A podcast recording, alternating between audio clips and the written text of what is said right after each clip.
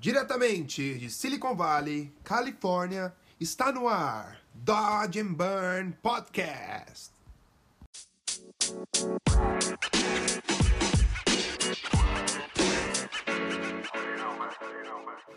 Fala galera! Estamos começando mais uma semana aqui no Dodge and Burn Podcast. Essa semana vamos trazer para vocês o episódio de número 18. Sim, sim, sim, estamos quase chegando no 20, hein? Tá muito legal, muito legal, estamos evoluindo bastante. E essa semana eu vou trazer um, um convidado especial para vocês. Um cara que já trabalhou nos filmes mais irados que você pode imaginar. Tipo, de Star Wars, de Avengers. Depois o cara trabalhou em Aquaman, o cara trabalhou em Transformers, o cara trabalhou em Thor, o cara trabalhou em Oblivion, o cara trabalhou no filme do Bumblebee, o cara trabalhou no Terminator Genesis. Cara, no, no Halo. Cara, é surreal, surreal, completamente fora da curva. O nome dele é Delcio Gomes. A gente. Eu troquei ideia com ele há algum tempo já, quando eu tinha mudado para cá. A gente trocou ideia brevemente, mas depois eu vim a descobrir que ele mora aqui perto de mim. Mora umas 20, 20 30 milhas daqui. E é muito legal que ele trabalha na Industrial Light and Magic e ele tem um portfólio, um conhecimento simplesmente surreal. Eu nunca vi nada igual. E a gente trocou ideia sobre várias coisas, sobre carreira, sobre mindset, sobre posicionamento no mercado, sobre o mercado em si, sobre os projetos que ele trabalhou. Então eu acho que vai ser um episódio super interessante para você que gosta de filme, para você que trabalha com CGI e quer seguir a carreira, quer tentar trabalhar em outra coisa. Enfim, a gente, aqui no podcast a gente tenta trazer os convidados variados de várias vertentes para trazer para vocês esse leque, para vocês verem as, todas as opções que vocês podem ter na sua carreira e você vê que mesmo esses caras chegando num patamar que é super tenso de complicar, eles começaram num, lance, numa, numa época, numa num lance normal, entendeu? Tipo, ninguém tem superpoder nem nada, é muito trabalho e é muita dedicação. Então, sem mais delongas, deixa eu chamar meu DJ aqui, vou mandar ele soltar o som pra gente, mas antes não esqueça de pegar o seu cafezinho, coloca o fone de ouvido e aperta o play. Vamos curtir esse pod. Solta o som, DJ!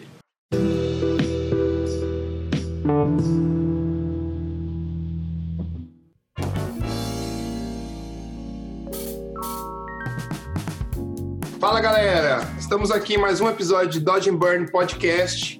Hoje trago um convidado especial. O nome dele é Delcio Gomes, ele trabalha como generalista na ILM já faz algum tempo e eu tô super animado para trocar uma ideia com ele, porque o cara simplesmente trabalhou em praticamente todos os filmes que a gente assistiu que são irados, o cara já teve a oportunidade de trabalhar e eu acho que ele pode trazer uma visão muito legal de mercado, de carreira, enfim. Vamos começar esse papo. E aí, Delcio, como você tá, cara? Tudo bem? Fala, fala, Hugo. Pô, obrigado aí pela oportunidade, cara. Muito obrigado, cara. É isso, é um prazer pra gente ter, a gente ter você aqui, cara. E vamos lá, não quero desperdiçar muito seu tempo, não. Você pode contar pra gente como que surgiu o seu amor por imagens? Tipo, como foi o primeiro contato que você teve até você decidir trabalhar com 3D? Só para dar um pouco de contexto para a gente seguir nessa timeline. Sure, é, claro. É, na minha família, assim, não tinha ninguém muito artístico. Assim, minha família não é. Não tem esse, esse lado muito artístico, não. Sacou? Meu pai ex-militar, contador, minha mãe também na parte de, é, de, de, mais de professora, de acadêmica e tal. Então, é, eu acabei sendo influenciado primeiro pelo meu avô, que meu avô era fazia neon, tá ligado? Aqueles o clássico neon que ele trabalhou foi o da Coca-Cola no Rio de Janeiro, sacou? Que até pouco tempo ah, ainda estava lá? Então ele fazia esses projetos de, de, de, neon pela cidade do Rio de Janeiro. É, e eu, meio bem novo, assim, eu devia ter, sei lá, uns 9, 10 anos, eu acompanhava ele desenhando, fazendo aqueles projetos na prancheta e tal. Então isso foi assim a minha introdução e ele também me introduziu aos quadrinhos. Então, durante muito tempo no início da minha vida, até no colégio. É, eu não, eu não, nunca fui de curtir muito futebol, eu não curtia muito, sabe, música. Então, meu, meu lance era quadrinho, tá ligado? Então, desenho é, foi o que ele me levou, assim, principalmente desenho de, de super-herói mesmo, sacou? Comecei uhum. com comecei com Turma da Mônica e, e Pato Donald, Mickey e tal, mas depois de um tempo era Super-Homem, X-Men, eu, eu vi isso nos anos 90, né? Eu fui muito fã dos ali dos X-Men e tal. E aí, quando eu tava procurando faculdade é, para fazer, né? Não tinha. Hoje em dia já tem, né? Coisa mais específica para 3D, para animação, cinema e coisa e tal. Mas na época eu escolhi desenho industrial só por causa do nome mesmo desenho, tá ligado? Ah, eu ia então... falar isso, ia ser tipo desenho industrial ou artes gráficas, porque antigamente realmente não tinha nada. Mas... É, eu, eu, eu olhando lá, não tinha nem internet, né? Olhando lá no, no, no, no livrozinho, né, para aplicar, eu vi desenho industrial, eu falei, pô, é isso aí. E eu apliquei para, sei lá, várias, várias faculdades, né? E eu acabei conseguindo, mas eu apliquei assim, tipo, arquitetura, eu fiz até educação física para o UFRJ e acabei conseguindo uma bolsa para a PUC do Rio de Janeiro, né? E aí eu estudei design. No início eu entrei para projetos de produto, né? É, fazer cadeira, mesa, essas coisas. E isso foi também o meu primeiro primeira experiência com a parte de 3D, sacou? Por causa por causa desses desenhos de produto, né? De fazer a cadeira, uma mesa. E, e foi o primeiro contato que eu tive justamente com o Rhino na época, né? Ainda NURBS e tal. Eu, eu tenho medo de entrar aqui muito em aspecto técnico, cara. Se eu ficar muito técnico aqui, você me fala, você me explica que, putz, não tô entendendo nada. Não, pode deixar, pode deixar. Eu te tá aviso. Tá Mas aí foi mais ou menos isso, cara. Aí depois, quando eu entrei na faculdade, né, eu não gostava muito da parte de desenho industrial mesmo, assim, de de fazer marca, essas coisas. Na época que eu entrei na faculdade, estava o boom da internet, né? Então todo mundo estava falando web design era a parada que fazia dinheiro, né? Então eu não curtia muito web design, embora tenha me ajudado, porque hoje em dia eu sei um, um básico de programação, de scripting, justamente por causa daquela época, né? De HTTP. Caramba, já até esqueci, HTML, tá HTML. HTML, PHP, é, aprendi um pouco de ActionScript, né? Do, do Flash. Então, me ajudou hoje em dia por causa dessa parte de script. E, logicamente, a parte de imagem, né? De, de teoria da, da imagem, teoria de cor. Eu aprendi muita coisa legal em relação à imagem e animação, né? É, na faculdade, fazendo as, as eletivas. E aí eu acho que é isso, cara. Eu não sei se responde a sua pergunta, mas. Que legal. E quando você começou a trabalhar profissionalmente com 3D? Profissionalmente com 3D, é, foi na empresa, é, no Estúdio Consequência, né? Eu, eu até então, uma história engraçada, eu estava trabalhando, como eu falei, eu estava trabalhando com a parte de internet, né? Na loja de roupa Richard. E aí é, eu estava trabalhando na parte de venda online deles, sacou? Iniciando o site, eu fazia desde o layout do site até a parte de programação e coisa e tal. E aí eu tive um professor na faculdade de desenho que falou para mim, cara, você tem que largar a internet se você não tá feliz, tá ligado? E eu tava ganhando um dinheirinho, é, eu já tinha namorada, a namorada, namorada gostava de sair para ir passear e tal. E aí eu tive que largar, aí eu resolvi largar, mas eu tava meio triste, né? Eu tava meio infeliz porque não tava fazendo o que eu queria. Então eu larguei tudo, a namorada quase terminou comigo na época. E é, teve um festival chamado Anima Mundi, no Rio de Janeiro, né? Que era isso antes, antes da, da, da internet estar tá disseminando informação como está hoje, né? Uhum. Não, não, tinha YouTube, não tinha nada disso. Então, foi o lugar que eu achei assim para conhecer gente que gostava do que eu gostava, né? Na época estava saindo os filmes lá da Pixar e era, era, era a maneira que a gente tinha na época de conseguir entrar em contato com o pessoal que estava trabalhando nesse tipo de filme, né? E aí eu conheci um pessoal que trabalhava num estúdio de animação chamado Consequência, lá em Botafogo. Eu mostrei meu portfólio e tal, mas eles acabaram me contratando para fazer uma permuta no sentido que eu entrei lá para fazer a marca deles, né? Renovar a marca deles, fazer o website deles, fazer essas paradas e tal. É, depois que eu terminasse meu trabalho, eu ficava até tarde lá tentando mexer em 3D. Foi o meu primeiro contato foi com o né? Como eu falei na, na faculdade, mas depois profissionalmente foi justamente na consequência em que eu eu entrei lá como estagiário e depois que eu me formei eu continuei lá até sei lá dois anos até 2000 e 2008, eu acho. Eu fiquei lá. Ah, legal. E daí, nessa, nesse lugar, eles já trabalhavam com 3D para propaganda? Ou era, uma, era, era diferente? Então, eles, eles faziam muita abertura de novela, eles Ah, era, ah entendi. É, eles faziam abertura de novela, a gente fez a abertura daquela novela Pé da Jaca, eles fizeram o, o clipe do Frejá, que na época né, eles fizeram o primeiro, foi da consequência, o segundo eles fizeram em parceria com a Sigo Fly, que talvez seja o que ficou mais conhecido, né? O do Frejá é aquele que ele é um cartoon, não é? É, ele é um cartoon. Ah, tem eu lembro desse. Tem um cachorrinho e tal. Então foi, foi essa empresa, assim, na, na época que eles fizeram esse lance do cachorro com, com a Sigo Fly, eu era só estagiário, ainda estava bem no comecinho, tá ligado? Entendi. Mas aí eu fiquei lá, eles faziam muito projeto com a Petrobras, enfim, fazia coisa assim, comercial para Globo, é, videoclipe, sacou? Fizemos um negócio para Xuxa. Que massa. Então era, era mais animação. Você já, já começou a trabalhar e já tinha. O estúdio já fazia animação. Legal. Isso, fazia já animação. Era mais complexa, né, cara? Para você que era mais novo ali, já deve ter explodido a cabeça, né? Sim, muito. E, e eles tinham uma pegada assim muito legal de explorar não só a animação 3D, mas também a animação 2D. Né? É, eu lembro de tinha muita animação em flash que a gente fazia e tal. E foi uma, foi uma época muito legal de experimentação, assim, sacou? É, e, e, o 3D tinha suas, tinha suas limitações, né? Então eles estavam focados muito na parte mais cartoon, né? E, e por ter suas limitações, era muito interessante a, a, a criatividade que o nego usava para criar soluções, né? Seja misturar com foto, seja misturar com. Enfim, era, era bem legal na época as soluções para conseguir chegar, sacou? Tipo, tinha um, um, exemplo bobo, tipo, o personagem era muito pesado, tem um personagem que tinha o braço, então o nego cortava o braço e tinha a mão voando, tá ligado? E ficava maneiro, sabe? Mas, mas era simplesmente por causa das limitações na época, sabe? Esse com certeza foi meu primeiro, assim, contato direto profissional com 3D, sabe? Aí você acabou ficando alguns anos no Rio, né? E depois quando que você, quando que surgiu a oportunidade de você sair do Brasil? Você decidiu morar fora? Teve alguma proposta de trabalho? Então, é, o que aconteceu foi o seguinte: eu estava na consequência é, já há um tempo, e aí eu senti meu inglês era muito ruim na época, é, quase zero, e é, eu comecei a sentir que eu estava tendo a dificuldade de evoluir justamente por causa disso a maioria dos tutoriais, vídeos e coisa e tal para você aprender era tudo em inglês, né? Manual, tudo isso era em inglês. E aí eu falei, cara, eu preciso aprender inglês. E como é que eu faço para aprender inglês o mais rápido possível?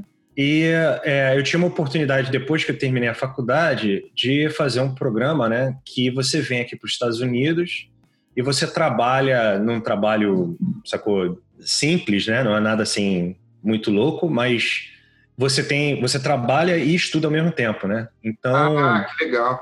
E você fica aqui, ficava aqui por um ano e meio, né? 18 meses. E aí calhou na mesma época eu ter terminado um namoro longo e sacou? Eu tava meio sentindo ter, terminou, mas terminou bem, mas eu tava sentindo, sabe quando você sente assim que você precisa de uma mudança na sua vida, alguma coisa Precisa sacou? de novos ares, né? É, sabe, para você, sei lá, é, que você acaba você tá bem, mas você passa pelos lugares e te lembra de coisa e tal. Os amigos são ali o, o mesmo grupo de amigos e tal. Eu falei, cara, quer saber de uma coisa? Eu vendi tudo que eu tinha e eu vou, para falar assim, bem a verdade, foi mó roubada, assim. Eu cheguei, eles me venderam que eu vinha para cá trabalhar tirando foto de celebridade, né? Tipo, em, em evento, essas coisas assim. Eles falaram, ó, oh, você vai ser um fotógrafo. Eu falei, porra, é maneiro, né? Então, então vamos lá. Aí, quando eu cheguei aqui, me botaram num parque de diversão, tirando foto das pessoas entrando no parque, tá ligado? Com um uniforme ridículo. E foi mó perrengue, assim, mas quando eu cheguei aqui, cara, eu, eu falei, cara, vou dar um jeito, vou me virar aqui. E aí, depois de uns três ou quatro meses, eu consegui virar supervisor do parque. E aí abriu oportunidades, assim, foi a primeira vez que eu fui numa SIGGRAPH, sacou? Foi a primeira ah. vez. Eu comecei a visitar estúdios, eu comecei a fazer é, eu fiz o curso na Normal, né? Eu consegui fazer um curso. Ah, você fez aquele o curso da Normal, que irado. É, eu, eu, não fiz o curso. Eu fiz uma série de pequenos workshops, porque como eu trabalhava ao mesmo tempo, não dava para fazer o curso integral. Aí o que eu fiz, eu também não tinha dinheiro na época para fazer o curso integral. Então eu fiz uma série de workshops. Os workshops eram tipo assim, às vezes final de semana, às vezes eram quatro dias durante a semana. Então eu dava um jeito de conseguir ir lá. E aí eu comecei a fazer contato. Foi quando eu comecei a conhecer a galera que trabalhava, visitar os estúdios, ir nos eventos, sacou? Em que é... cidade que você estava nessa época? Nessa Desculpa. época eu morava numa cidade é, mais ao norte né, de Los Angeles, que se chama Valência, fica perto do, do parque da Magic Mountain. Fica é, a uma hora e meia de distância do centro da cidade de, de Los Angeles. Era de boa, assim, porque eu ficava contra o trânsito, né? Naquela época, por causa dos horários e tal. E aí eu, eu ia muito ali para Hollywood. Na, na, cara, eu, eu não era estudante ali da, da, da, da Nomo, mas eu estava o tempo todo ali na Nomo, sacou? Uhum. Não sei se você já chegou a visitar lá, mas é muito maneiro. Tem a lojinha, tem. Eu lembro que a primeira vez que eu entrei lá, eu fiquei louco com. Tem uma estátua do tamanho real da, do Avatar, né? Da, Caraca. Da Rig, sei lá, aquela. Esqueci o nome do Avatar agora. Já faz um tempo, né? Mas, mas é, é, é sei lá, foi, foi o meu. E, e muito contato assim com a galera que estava estudando também, porque isso eu acho que foi uma sacada que na época eu não tinha, mas que fez todo sentido depois que às vezes você fica muito focado nos professores e na galera que já está trabalhando, né? Como essas pessoas na época eram um pouco inacessíveis, eu fiz muita amizade com a galera que estava ali estudando também, né? E essa galera, depois de alguns anos, entraram nas empresas, né? Entraram na Blur, entraram, sacou? E foram os primeiros contatos, assim, que, que me ajudaram muito depois, na época de conseguir trabalho, sabe? É, porque vira o seu network, né, na verdade. Exatamente, é. Então, você vindo de fora do país, tipo, com quem qualquer pessoa que você puder conversar, trocar experiência, fazer amizade é interessante. Exatamente. Você nunca e, sabe é, de manhã, né? É, mas isso é muito louco, né? Porque networking é uma coisa que não é tangível, né? É, às vezes você paga para ir num evento, você acha que é uma grana. Porque quando você compra um programa, por exemplo, você compra um curso, você sente que você está aprendendo, né? Você sente aquela. Agora, quando você faz, você paga para ir num evento só para fazer network, você sei lá, gasta algumas horas, uma grana para conseguir ir no lugar só para falar com as pessoas, né? Às vezes você não consegue sentir que você está ganhando nada com isso, né? Mas, mas depois de um tempo, depois, sei lá, três anos depois, eu comecei a perceber que isso fez toda a diferença, tá ligado? Ah, sim, eu concordo com você. Até quando eu fui mandado embora, eu, fui, eu saí do meu primeiro emprego aqui nos Estados Unidos, o cara que me indicou para ir para San Diego era um cara que eu que eu conhecia nos fóruns do Behance, segui o cara, a gente trocava ideia. Aí o cara falou: Ó, tem uma vaga aqui, eu não vou poder. Eu já arrumei um outro emprego, se você quiser, faz um teste. Aí eu acabei fazendo o teste, acabei indo, acabou dando certo, acabei mudando para lá. Pois é. é até engraçado agora, pô, agora, acho que uns meses atrás, esse cara foi demitido da onde ele trabalhou, ele mandou mensagem para mim, falou, cara, se souber de alguma vaga, uhum. você me avisa. Então, eu entendo perfeitamente, cara. Network é muito e é uma coisa muito orgânica, né, cara? Não tem Sim. como você prever, não tem como você saber se a pessoa vai te ajudar ou não. É uma coisa muito difícil de prever, porque eu acho que é muito orgânico. Às vezes você se dá bem com uma pessoa que você nunca imaginou que você poderia virar brother e às vezes na consequência ou trabalhando em algum lugar junto, ou fazendo qualquer coisa junto, você desenvolve uma amizade. Eu acho que foi extremamente importante esses contatos que eu fiz justamente naquela época. Né? Então, mesmo que você não esteja trabalhando na área especificamente, é, era, era mais ou menos a situação que eu estava. Eu estava trabalhando num trabalho que para mim não significava nada, mas que estava abrindo algumas portas indiretamente para mim, digamos assim, né? Com certeza. E o fato de você ser novo num país também, você tem que conhecer gente, cara. Pois é. é. As pessoas não entendem que quando você muda para um país é praticamente um reset na sua vida, total. Uhum total. Então, demora muito tempo. Eu, eu moro aqui faz o quê? Seis anos agora. Demorou uns dois ou um, um e meio para eu me sentir, beleza, agora eu tô aqui, eu conheço uma galera, fim de semana eu vou tomar cerveja com essa pessoa, eu vou sair, eu faço isso e isso. Porque no começo é você contra o mundo, né? Sim, é. É um choque cultural muito grande, né? Que massa. Você pode seguir um pouco nessa história? E aí você fez os cursos na Gnomon e depois? Então, eu fiz os cursos na Gnomon e aí quando eu estava para voltar já para o Brasil, eu conheci minha esposa, né, que hoje em dia é minha esposa, a gente tem dois filhos. É, só que na época é, eu não queria ficar aqui de jeito nenhum ilegalmente, né? Então eu voltei para o Brasil e foi quando eu voltei para o Brasil, a gente ficou namorando na época à distância, né? É, eu ainda mantendo os meus contatos aqui nos Estados Unidos e tal, até porque eu queria testar para ver se era. É, pode falar palavrão aqui? Pode, ficar à vontade. É, eu queria, assim, honestamente, queria saber se era fogo de pica ou se realmente estava tava amarradão na, na, Aham, é, na minha é, esposa. É bom né? sentir saudade, né? Porque Pois daí é. é. se você realmente gosta ou não. Aí, justamente, eu voltei para o Brasil. é, assim que eu voltei para o Brasil, eu consegui o, o Marcelo Júnior, né, que, que é um, um rapaz que eu conhecia há muito tempo, já desde a época da Sigofly. Ele estava trabalhando lá com o Paulo na Icone. Ele, ele me chamou para trabalhar também. Eles estavam começando a parte 3D lá. E aí eu comecei, eu fiquei lá com o Paulo, o quê? Um ano e meio, tá ligado? E foi e foi uma época muito maneira, porque como eu já estava namorando à distância, né?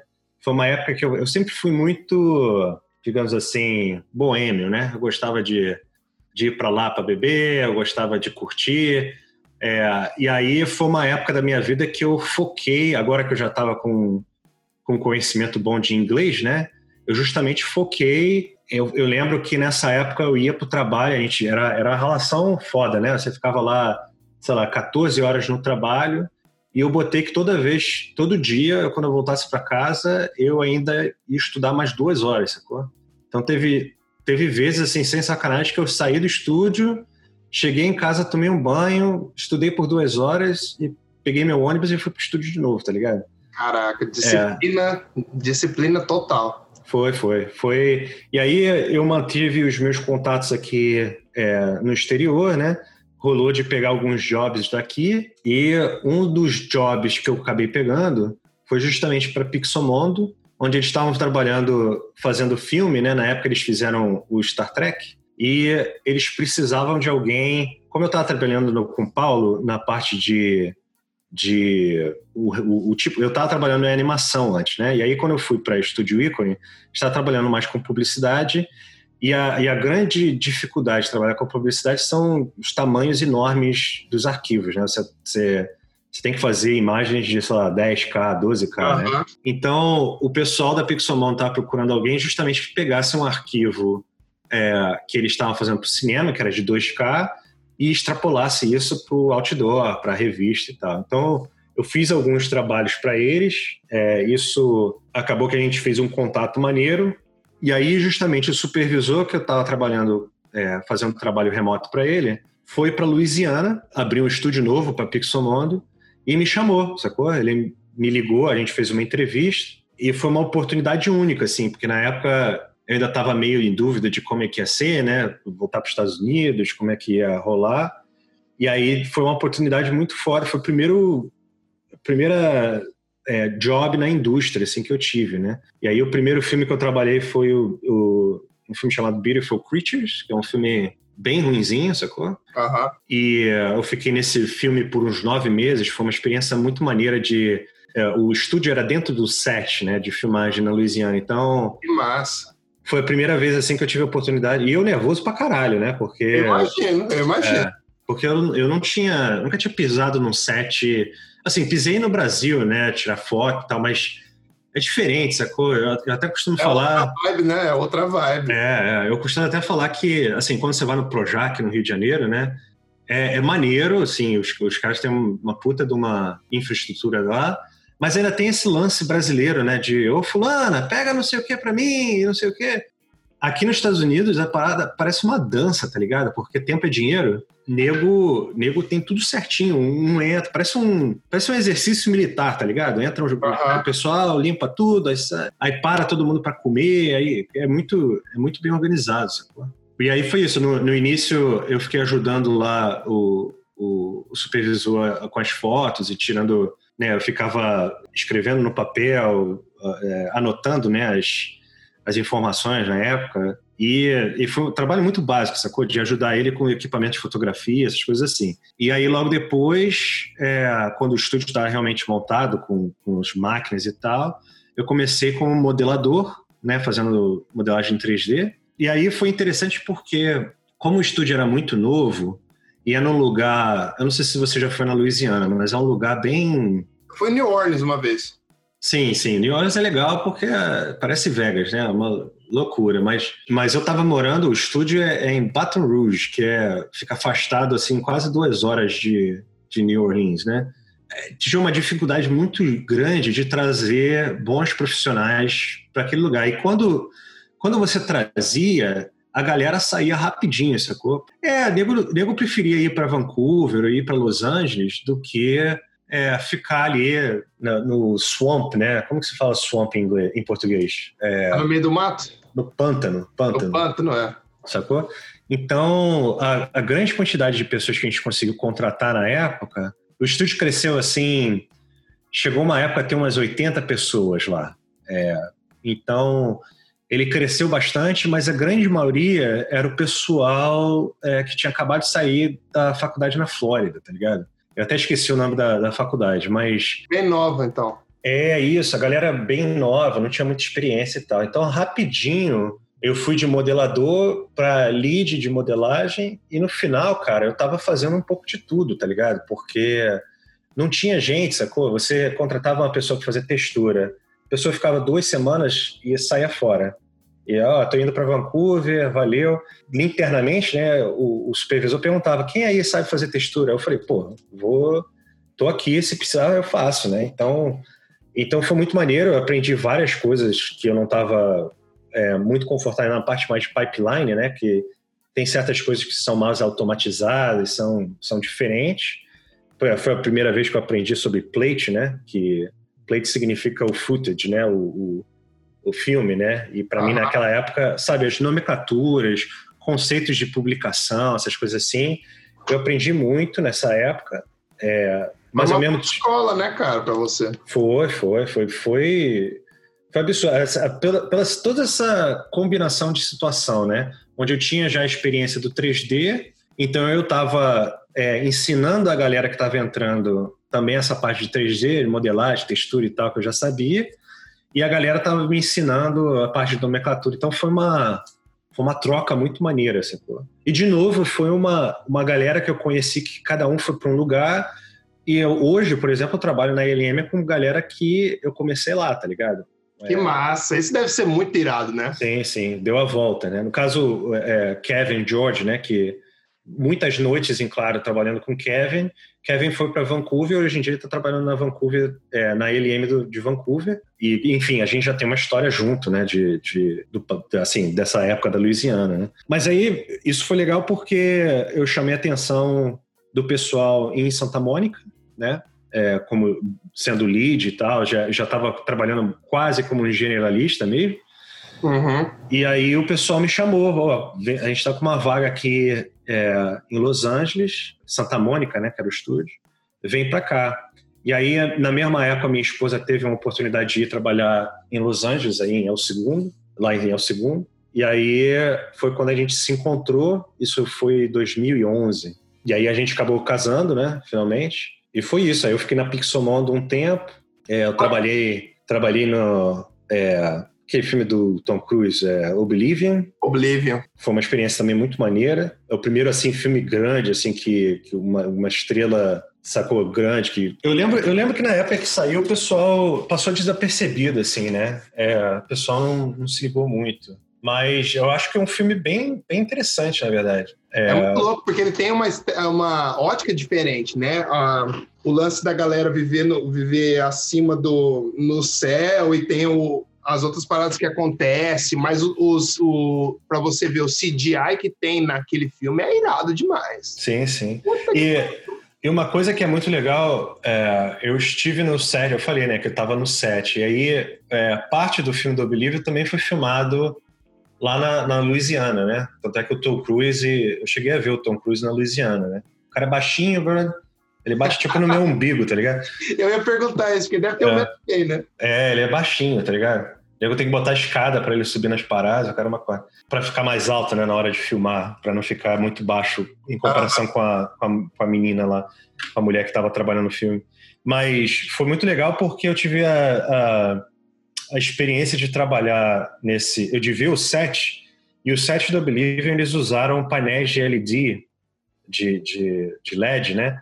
Para fazer o display de, do pôr do sol, da, da, da do céu para os reflexos no set, para a iluminação e reflexos no set, fazerem sentido, né? Para não precisar usar. Ah, para já meio que casar, né? Para já fazer um. Que irado! Isso, para. É muito louco ver isso, é, né? Para não ter o que a gente chama de spill do green screen, né? Do, do o key spill, né? Que, que é quando você bota aquele fundo verde, né? Os reflexos mostram esse fundo verde e aí dá trabalho de você conseguir. Você consegue remover o fundo, né? Modificar o fundo, mas depois você tem que também trabalhar os reflexos e tal.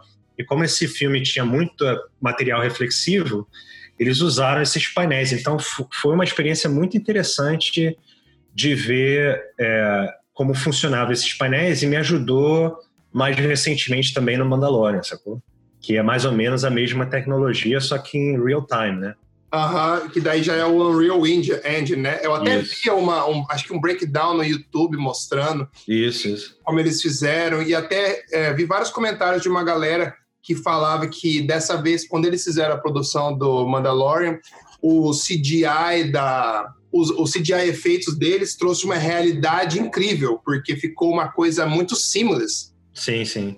A luz casava, tudo casava, então ficou uma coisa muito perfeita. Sim, é, inclusive é a primeira vez que você consegue filmar e ter shots prontos direto do stage, né? Do, do, do...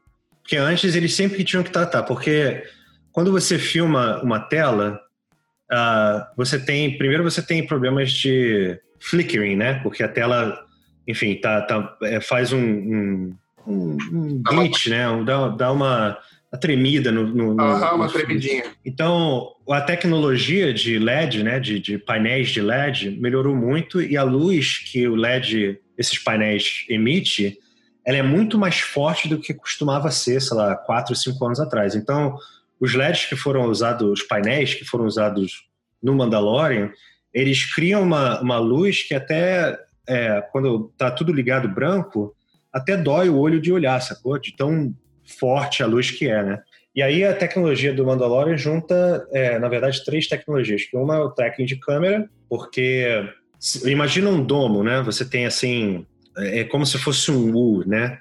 Você tem um U, então o ator fica ali no meio desse U. Você pode botar um carro, você pode colocar o que for reflexivo ali dentro, né? E você projeta em tempo real o cenário em todas as paredes, mas em relação à câmera, por isso que você tem um track da câmera. Em relação à câmera, você também tem um quadrado, um, como se fosse um retângulo, atrás do ator, que move junto com a câmera, porque ali, naquele quadrado, eles vão botar uma imagem de mais alta resolução, sacou? Ah, que massa! E aí, pelo o que a gente chama de first room da câmera, pelo onde a câmera vê, é, você consegue ter uma imagem de alta resolução. Então você você mata o shot ali mesmo, tá ligado? Que massa. Você não, você não precisa depois levar e tratar o shot, melhorar o shot, sacou? E, se, e deixa eu te perguntar uma coisa, só que eu fiquei curioso nisso. Esse usar esse tipo de equipamento para produção é uma coisa muito mais cara e deixa eu elaborar mais. Ou, ou é uma coisa mais cara, mas que compensa se você vê, porque porque fica melhor e eu acredito que deve dar um pouco menos trabalho para refazer, corrigir essas coisas que nem estava citando antes. A parte de R&D, a parte de desenvolvimento, ela é um pouco cara, no sentido de que não é todo mundo que conseguiria fazer no escopo, do, do tamanho que foi feito, não é qualquer um que consegue fazer. Agora, foi um processo, tá? Eu, por acaso, trabalhei também, não sei se você já ouviu falar na no, no ride. Ride é, é como se fosse aquela. Como se traduz ride? É... Ride é o que? É corrida? Tipo... Não, ride é. No, no parque de diversão, você tem as atrações. Uma atração. Uma atração da Disney agora, uma das atrações, é o passeio da Millennium Falcon, né? Que você entra no cockpit da Millennium Falcon. Ah, entendi. Eu, eu trabalhei nesse projeto e a grande dificuldade desse projeto era justamente é você conseguir rodar projeções em 3D, em projeções em tempo real, né? Projeções como se fosse um videogame, né? Como se você, não sei se você tem PlayStation e tal, mas imagina você tem aí seu videogame e aí em vez de você ter uma televisão, você está projetando, você tem é, cinco projetores projetando é, cinco imagens que tem que se conectar, digamos assim. Aham. Uhum interagir, né? É, então, é que a gente chama de stitching, né? Como se você estivesse fazendo um stitching em cinco imagens que formam um domo, digamos assim. Essa tecnologia foi fundamental para a gente começar a pensar na tecnologia do Mandalorian. Então, tem muita dessa parte dessa tecnologia que foi desenvolvida pela LM, tem muita coisa proprietária, mas a ideia é que, uma vez que essa tecnologia esteja pronta, esteja desenvolvida, o custo de produção vai ser muito mais barato, no sentido de produção mesmo, porque você levar um ator, se você levar um ator para a praia, digamos assim, você vai ter que contar com o tempo, né, das horas que o sol vai estar tá lá, calor, vento, um monte dessas coisas, né, pessoa passando no fundo. Quando você traz para dentro desse, desse volume, a gente chama de volume, né, desse stagecraft, quando você traz para dentro desse, desse cenário é, virtual, você tem todo o controle disso. Então você pode ter um sunset, um, um, um pôr do sol por, sei lá, 20 horas, se você quiser, sacou? Ininterrupto. Você pode gravar de dia de noite, de noite de dia, tá ligado? Você não tem vento, não tem pessoa te perturbando. Quer dizer, facilita muito, faz muita. Otimiza, né? Otimiza. É, é sem falar que, tipo assim, por exemplo, a gente. Um dos sets do Mandalorian, a gente filmou, é, ou a gente capturou, né? É, imagens da, do Chile. É muito mais barato você levar quatro, cinco pessoas para o Chile e, e, tirar foto de tudo quanto é lugar, escanear tudo, enfim, fazer todo o processo de, de captura de imagem e gerar essas imagens em 3D. E aí você evita de ter que trazer toda uma produção, atores e o caramba, quatro, equipamento de filme e tal, não sei o quê, para outra, para outra parte do mundo, tá ligado? Então, a ideia é que a ELM vai vender isso como um serviço mesmo, sacou? É, vai deixar disso disponível para outras empresas e outras produções usarem também? Isso que eu tinha pensado mesmo quando eu vi, falei, cara, eles devem ter gastado uma grana nisso, mas daqui para frente, tipo, os caras vão ter essa puta ferramenta na mão, o que vai facilitar, vai otimizar, vai deixar cada vai deixar a produção mais eficiente, vai cortar custo, vai dar para planejar melhor, vai dar até para fazer umas coisas até um pouco mais ousadas do que antes, por, pelo fato de ter essa ferramenta que facilita tanto. É, inclu inclusive, a, as limitações que a gente tem hoje em dia são muito de hardware mesmo, sacou?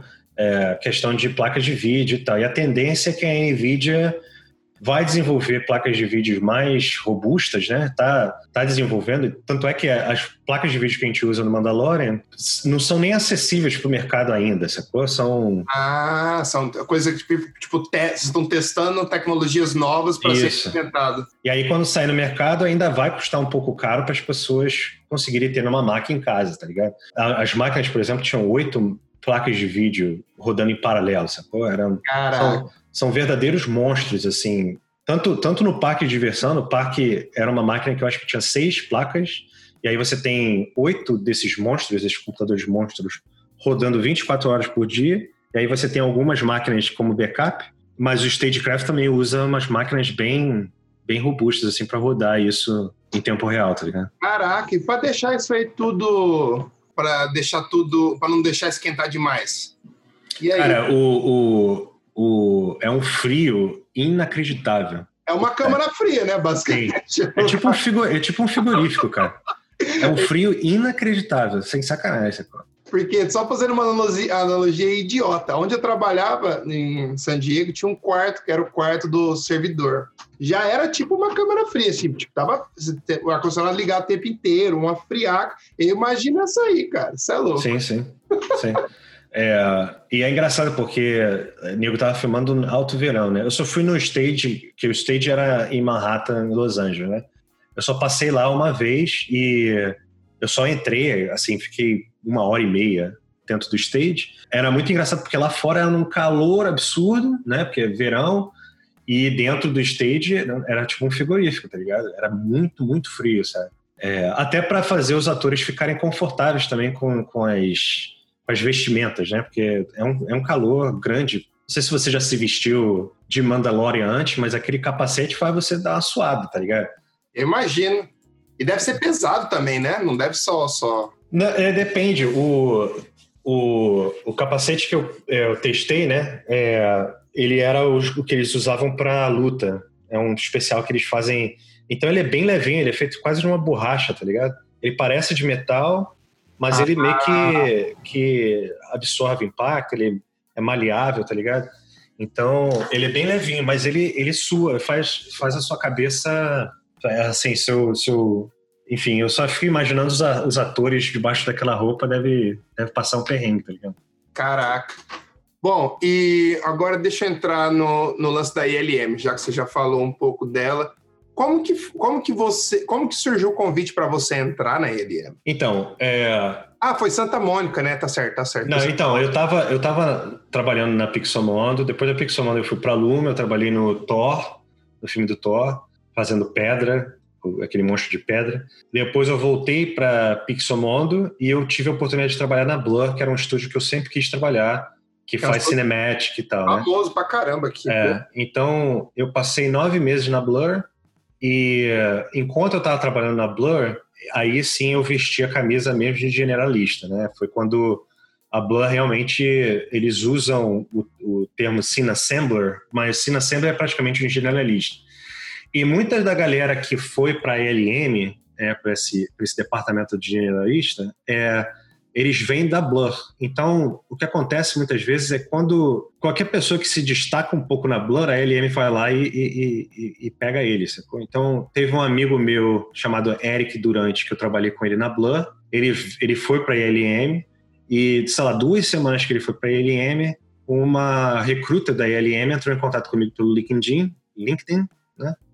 Em português, LinkedIn. E aí a gente começou a bater um papo e tal sei lá, me chamaram pra ir. Aí eu tive que, sei lá, larguei tudo e fui, sacou? E foi mó. Foi meio foda, cara, porque aqui o mercado é. Como eu vou explicar? Você trabalha muito em contrato, né? E um ah, dos motivos. É. Um dos motivos de eu ter ido para a Blur é que a Blur me contratou. Então eu fiquei. Eu fiz um, um período de teste na Blur, né, de, de, dois, três meses. E aí depois eles estavam me contratando, né, como, como staff mesmo. Como full time mesmo. E aí, quando a ILM me deu a proposta, era só para, sei lá, três semanas, sacou?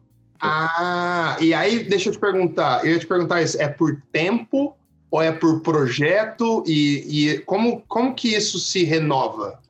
Então, ger geralmente é por projeto, né? Você, você pega, mas no caso eles estavam precisando de uma ajuda no projeto que era do. Eu acho que era Jurassic Park na época que eles estavam precisando. Ah, que já estava em andamento. É, Jurassic World, né? Que já estava em andamento. Então eles precisavam de, de alguém para ajudar a terminar o filme e era só três semanas. E aí eu conversei com a mulher e aí a mulher falou: Cara, a gente tá cheio de projeto aqui. Na época tava rolando Warcraft, tava rolando Tomorrowland e tava, tomando, tava começando Avengers. E aí ela falou: Cara, você com certeza vai se você fizer seu trabalho aqui direito e tal, você vai continuar e tal. Então foi meio que uma aposta, porque.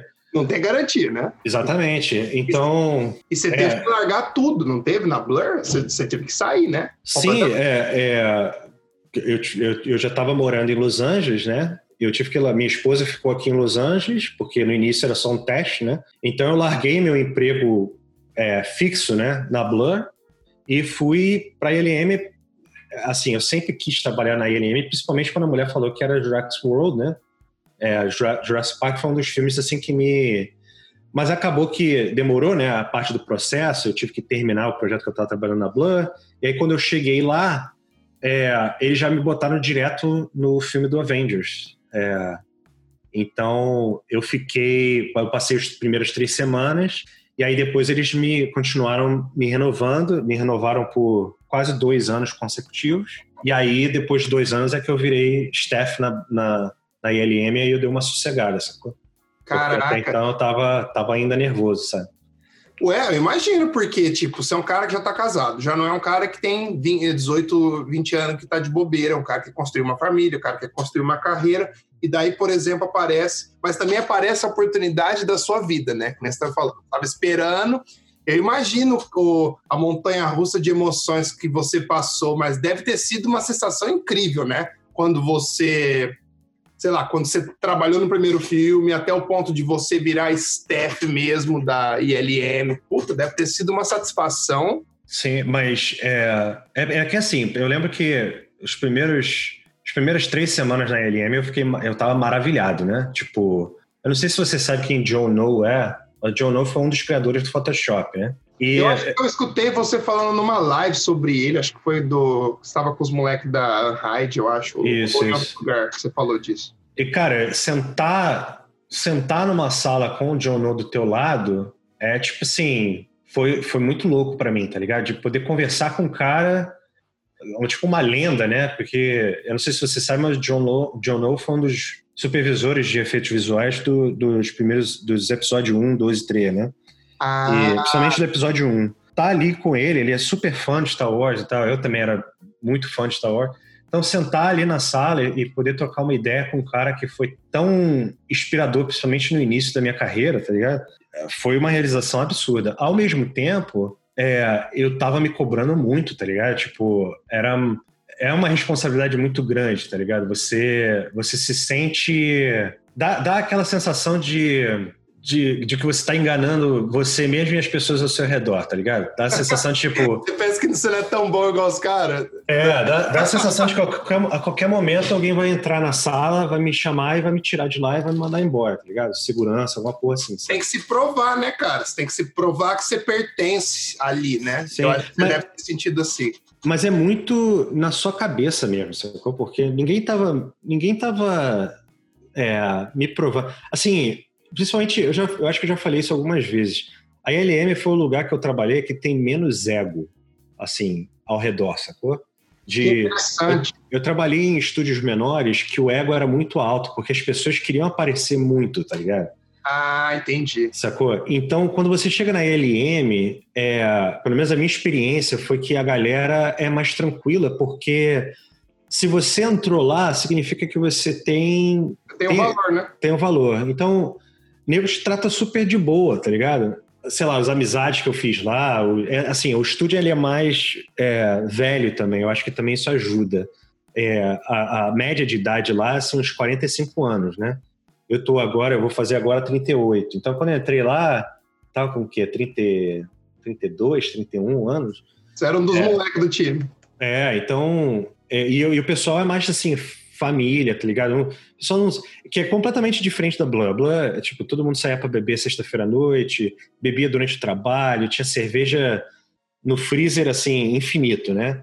É, e a galera era, tipo assim, loucona, sacou? Tipo, é, na LM não, o pessoal é muito mais família, tá ligado? O pessoal é muito mais, sabe? Tem os lados bom, o lado bom, que é, é mais é mais maturo, né? Mais. Tem, tem, uma maturidade assim maior. Na, você sente isso até na maneira como as pessoas criticam o teu trabalho, tá ligado?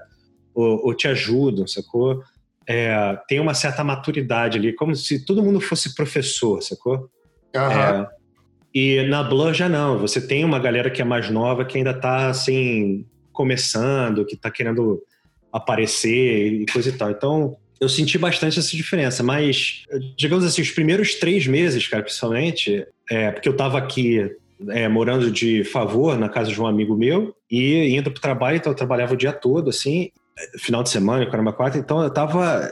Era, foi uma loucura, cara. Eu vomitei no banheiro, sacou? Antes de ir para reunião. Foi, foi, foi, foi punk, assim, era, era um nervosismo. Hoje em dia, olhando para trás, era, era eu comigo, comigo mesmo, sacou? Não tinha ninguém me botando a pressão, mas eu dentro de mim tava, tava sentindo a pressão, sacou? De, putz, eu não posso falhar. Eu tô tendo essa oportunidade e eu não posso falhar, né? Essa, tá Aham, eu imagino, eu imagino.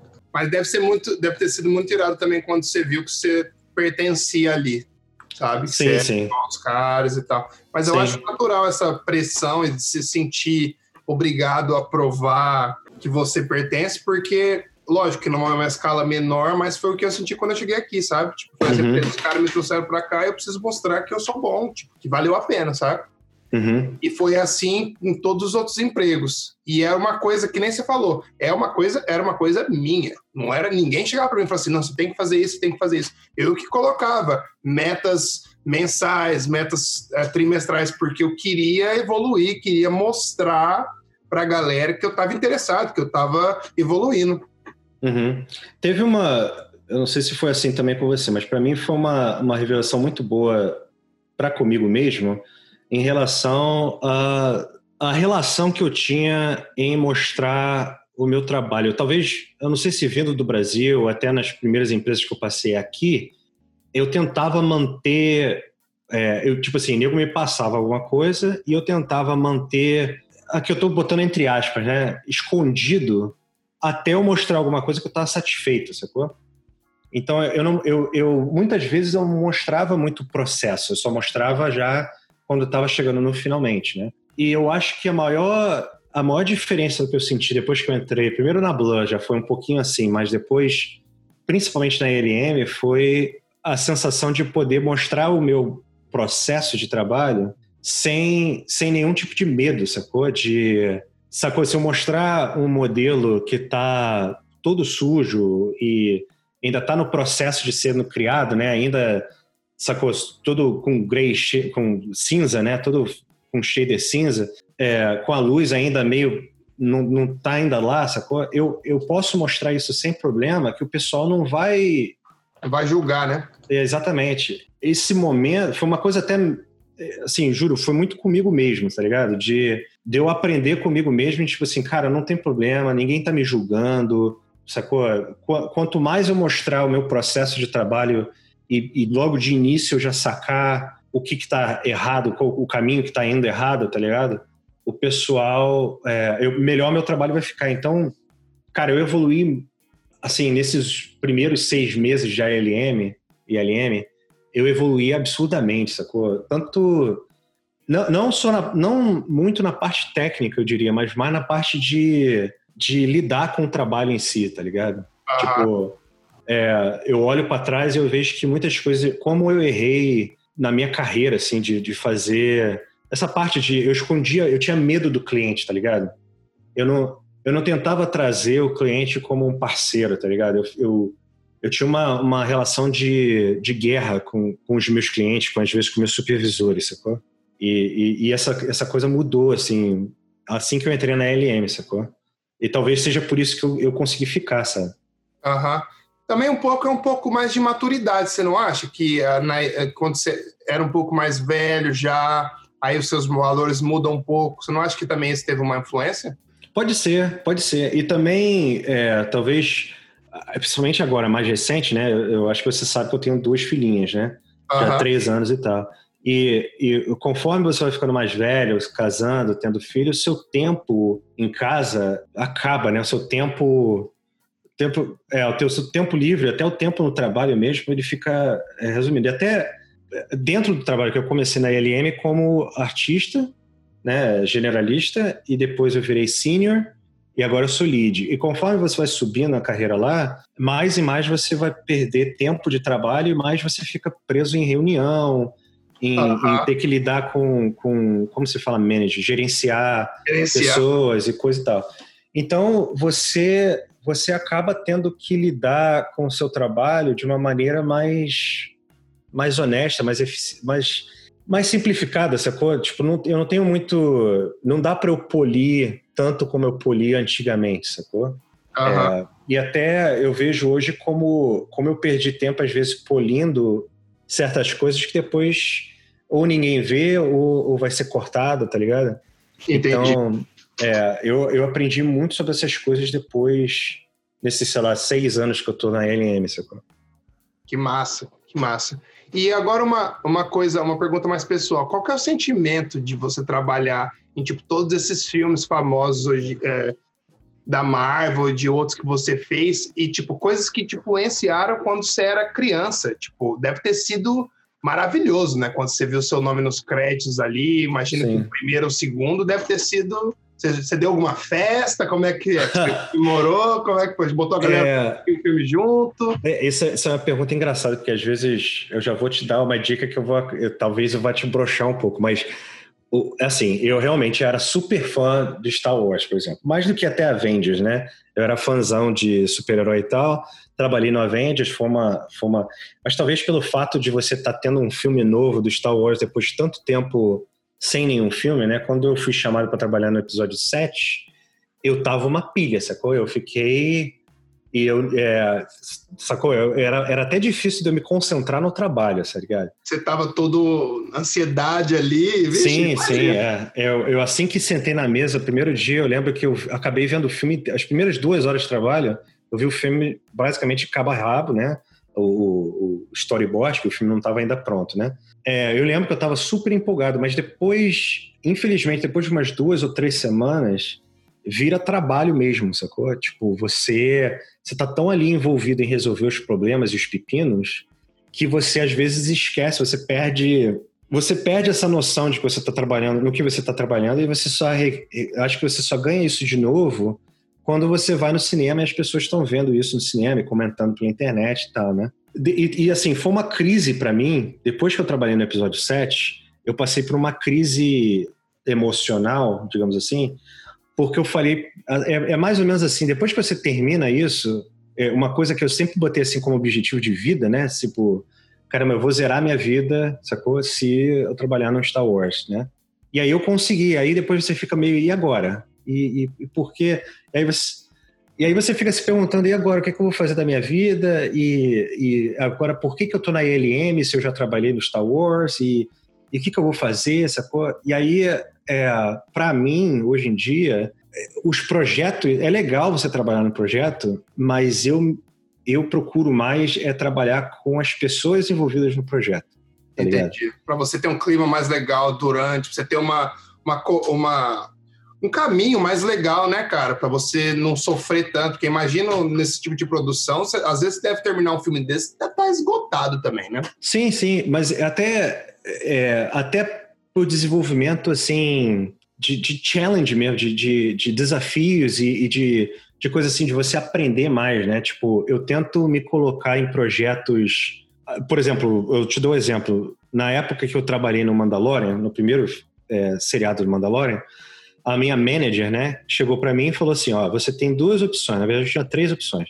Ou você trabalha no é, episódio 9, que é esse filme, último filme de Star Wars, você trabalha no episódio 9, ou você vai pro Avengers Infinite War, ou você vai pro Mandalorian.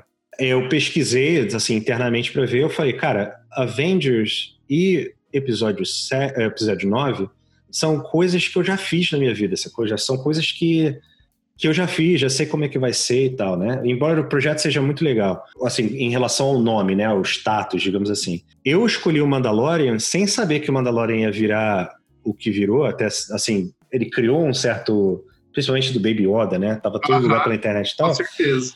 Mas na época que eu entrei, era justamente por causa da tecnologia nova, sacou? Do lance de tipo assim, caramba, eu quero aprender sobre isso, eu quero estar tá junto com a galera enquanto tá desenvolvendo isso, sacou? É, entendendo quais são os problemas, o que, a gente, e, e, foi é mais ou menos isso que eu procuro hoje em dia na minha carreira, mais do que o projeto em si, sacou? Assim, o, o, status do projeto em si, sacou? Com certeza, eu te entendo perfeitamente, porque a gente como artista, a gente está sempre querendo evoluir, né? Você pode trabalhar uhum. na coisa que for, você sempre quer aquele trabalho que vai te dar um friozinho na barriga, ou alguma coisa que você tem que descobrir. Então, eu, eu, entendo você perfeitamente, cara. Porque você, é, tipo, você tá numa escala maior, você tá no, no, numa pipeline ali que tá no topo da indústria. E, tipo, às vezes você até fala pra, pra alguém, ah, eu não quero trabalhar no Infinity War. O cara fala, putz, você tá maluco, mas o cara não tá no seu lugar. O uhum. cara não sabe, não sabe discernir a situação do jeito que você sabe.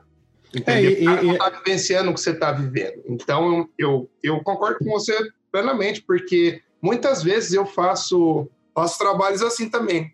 Só pelo desafio, ou pelo, por ter a oportunidade de aprender alguma coisa nova, por testar alguma coisa nova, sabe? Uhum. E, e, e, as pessoas, eu tento me cercar das pessoas ao meu redor, é, assim, trabalhar para supervisores que eu admiro, sacou? Eu, eu, justamente tento focar minha carreira hoje em dia internamente na LM para aprender mais, sacou? Aham. É, é, e aí é isso, eu não ligo. Tanto é que eu tive a experiência de trabalhar no Bumblebee, né?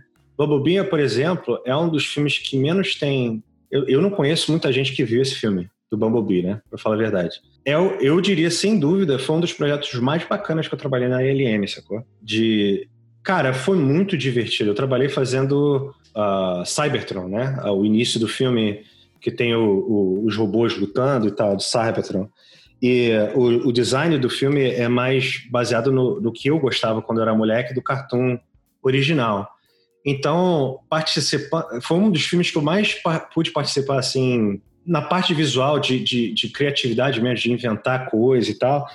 É, eu sinto que foi um dos filmes assim que quando eu mostro as coisas que eu fiz, eu sinto que foi as coisas que eu tenho mais, tive mais controle e eu mais me diverti assim é, fazendo, sacou? Entendi. Você acha que você pode sugerir mais coisas também? Ou geralmente, ou, ou como que é? Eu só tô curioso, tô curioso de tantas coisas, mas vamos lá. Por exemplo, no Bumblebee, você falou que você se divertiu mais e gostou mais. Você acha que é porque você teve um pouco mais de liberdade quando você estava fazendo? Eu, eu acho que, tipo assim, é porque cada projeto, para ser bem sincero, cada projeto vai variar por causa do diretor, sacou? Do diretor ah, e das ah, pessoas, das pessoas envolvidas. O filme do Bumblebee foi dirigido por. Eu esqueci o nome do cara, mas o cara ele, ele, ele fez o filme do Cubo é, e Two Strings, do, do, um filme de animação. Ele vem de animação. Então, cara, ele, ele tá ligado com o processo, tá ligado? Ele não. Embora ele. E ele, ele tava numa situação em que, tipo assim, cara, eu quero Cybertron, eu quero que pareça com o Cybertron do desenho animado, mas viaja aí, sacou? Faz, faz ficar maneiro, sabe?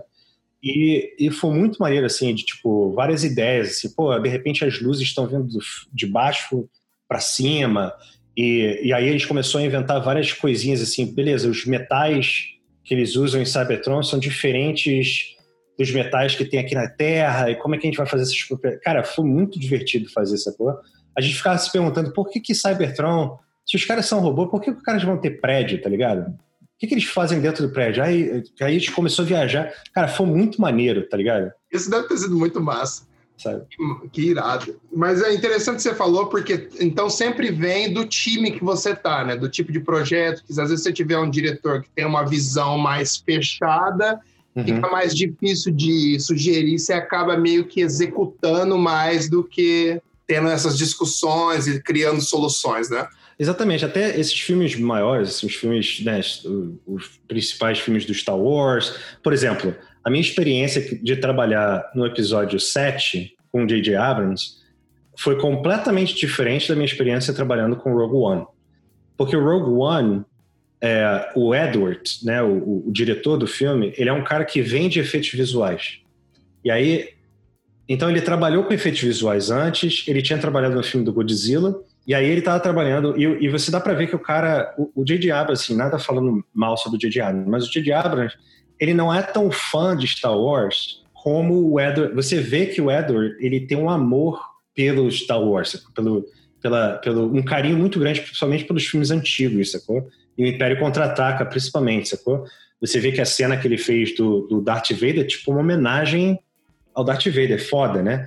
Então, é, a minha experiência trabalhando naquele filme foi muito diferente, foi muito mais, mais solta, mais mais relax, assim, sacou? Tipo, até as ideias, né? Quando eu trabalhei no filme do, do, do episódio 7, o nego falou: ah, o que, que eu vou fazer? Beleza, você vai fazer uma cena lá que é num, país, num planeta de neve.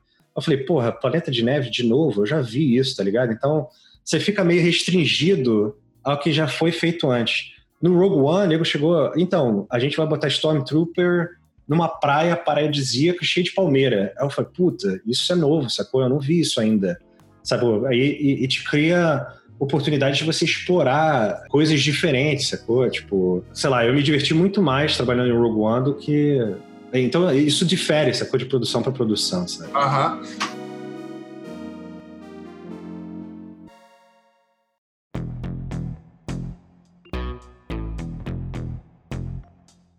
Bom, já que você está falando dos que você curtiu, qual que foi, se você puder falar um ou até dois, qual que foi os, projetos que você mais gostou de trabalhar? Você, opinião pessoal sua, e se puder justificar por quê. Na ILM ou assim em geral? Na, desde que você começou sua carreira. Cara, é, o primeiro eu, eu, ia falar o, o Halo, né? Eu trabalhei na, na atualização do Cinematic do Halo 2, do, do videogame, quando eu estava trabalhando na Blur. Cara, foi um projeto assim fantástico para mim, sabe? Porque foi uma das poucas vezes na minha vida que o nego tá tão desesperado que nego falava assim: Delcio, tá aqui, tá aqui um, um concept, você tem uma semana, vai, sacou? E, e, e poucas vezes a gente assim, fazia review e tipo assim. É, foi uma das poucas vezes na minha vida que nego assim, me co confiou tanto em mim, sacou? A responsabilidade era maior, né? Sim. E, e foi... de poder, de poder fazer do seu jeito também, né? Que o cara também deveria confiar no seu trabalho. Sim, sim. É, é, foi, foi assim, foi muito... E a Blur funciona do mesmo jeito, né? Eu fiz três projetos para a Blur, dependendo do supervisor que você pega, os caras são mais mão na... Assim, mão na massa ou mais layback, né? Eles ficam mais de longe só olhando você fazer, né? Então, Halo foi provavelmente um. Eu fiz muitos amigos é, trabalhando no Halo. Foi um projeto assim, um daqueles projetos que você fica até de madrugada, né? Trabalhando, sei lá, 5 horas da manhã você vai para casa, né? E nessas noitadas assim, eu fiz fiz umas amizades muito fodas, sabe? E porque eu acho que isso é importante também. Uma, uma das coisas que eu acho importante frisar é que quando você trabalha nessa área, ser um cara maneiro, é, assim, eu não digo assim social, porque tem muita gente que também não é tão social assim mas não ser um cara babaca, tá ligado? Porque você passa tanto tempo com as pessoas ao seu redor. Eu passava, eu ainda passo, né? Mais tempo, não agora que tá no coronavírus situation, né? Mas quando você tá no escritório, você passa mais tempo com o pessoal ao seu redor do que eu passo com a minha família, né? Bem mais. Sacou? Bem mais. Então você não quer trabalhar com um cara, com, com um nego que é, sacou, mala, sabe? Acha ou... ou uns caras que só reclama. E porque Isso. Da, daqui daí você vai ficar o quê? Se, é seis meses, um ano trabalhando com um cara desse, decaba o negócio, acaba o projeto, você não quer nem ver mais o cara. Sim, sim. Eu acho que o grande lance também é que a Blur tinha. A, a galera que entra na Blur, geralmente eles são muito proativos, sacou? Eu acho isso assim importantíssimo. Você. A minha experiência é que eu gosto de trabalhar com um pessoal que resolve o problema conforme. Eu, eu, não, eu não gosto de. Assim, como eu vou te dar um exemplo? Se, se você chega e faz uma, uma sei lá, um modelo e me manda o um modelo, e eu estou fazendo, sei lá, textura do modelo, e aí eu pego um V e vejo que você, tipo assim, deu uma bobeira em alguma coisa, é, eu quero trabalhar com um cara que vai resolver e, e bola para frente. É lógico que tem casos que, putz, eu vou ter que, estou muito atolado, eu vou ter que mandar de volta, sacou? E a, acho que a Blur era assim, sabe? Nego se vira, se resolve, sacou? É, era muito se vira aí, tá ligado? Tipo, eu acho isso assim fantástico, sabe? Tem projetos na ELM que são assim também, mas tem outros que são mais é, são mais restritos por várias questões. Às vezes, quando a pipeline é muito muito robusta, você cria problemas para você conseguir fazer o que a gente chama de bypass, né? De você conseguir cortar caminhos, né?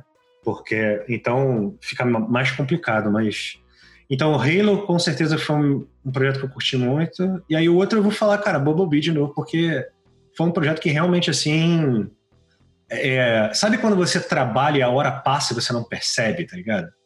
é a melhor sensação que existe. É isso aí. É, eu, eu lembro de acordar feliz, de ir pro trabalho assim, felizão, tá ligado?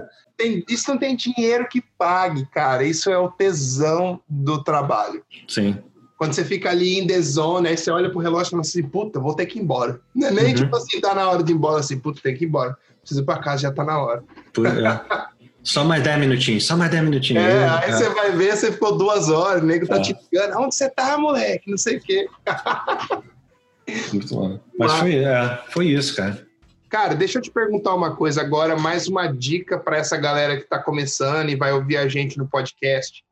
O que você acha necessário, primeiro, de características pessoais de uma pessoa, tipo, ser proativo ou tal, tal, tal, para virar um, pra um cara que quer seguir uma carreira mais ou menos como você seguiu?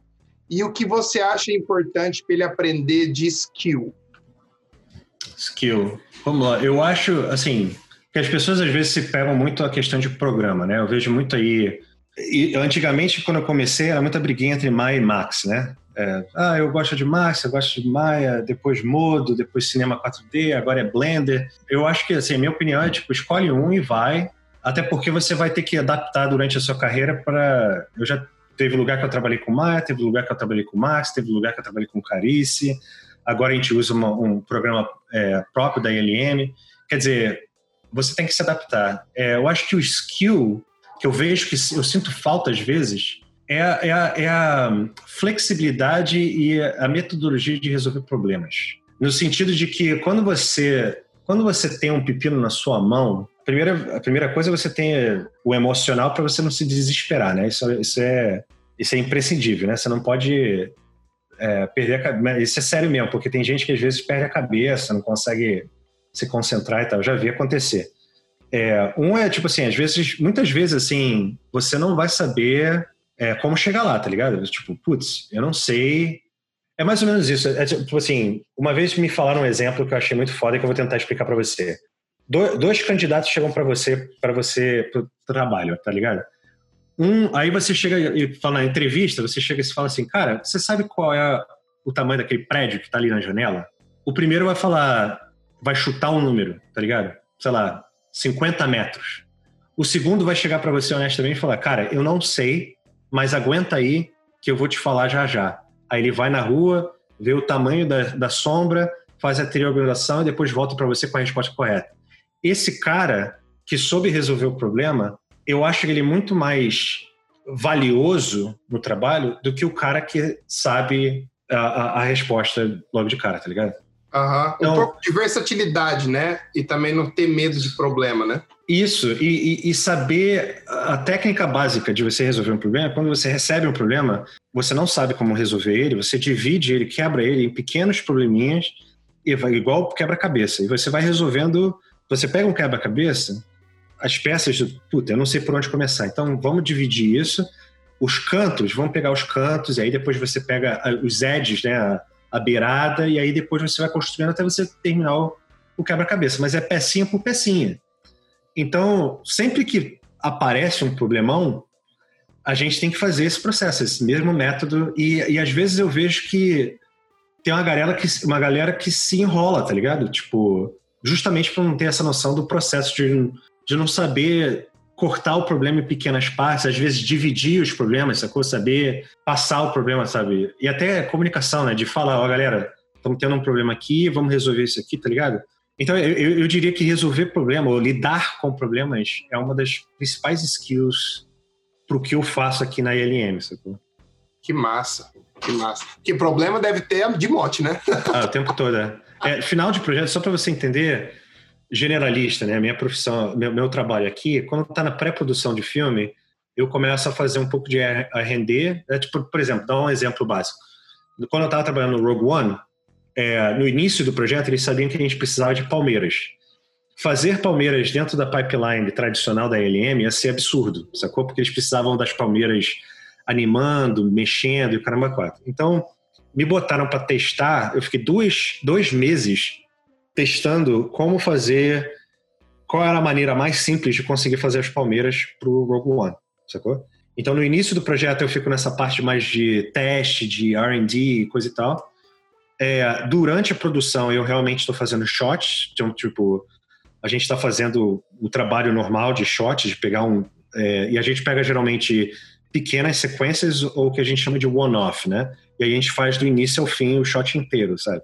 Com exceção do Nuke, né? No final, o, composição, o compositor sempre dá um tapa final, até porque é ele que importa os plates, né? O, o, a parte filmada e tal, é ele que coloca no final, né?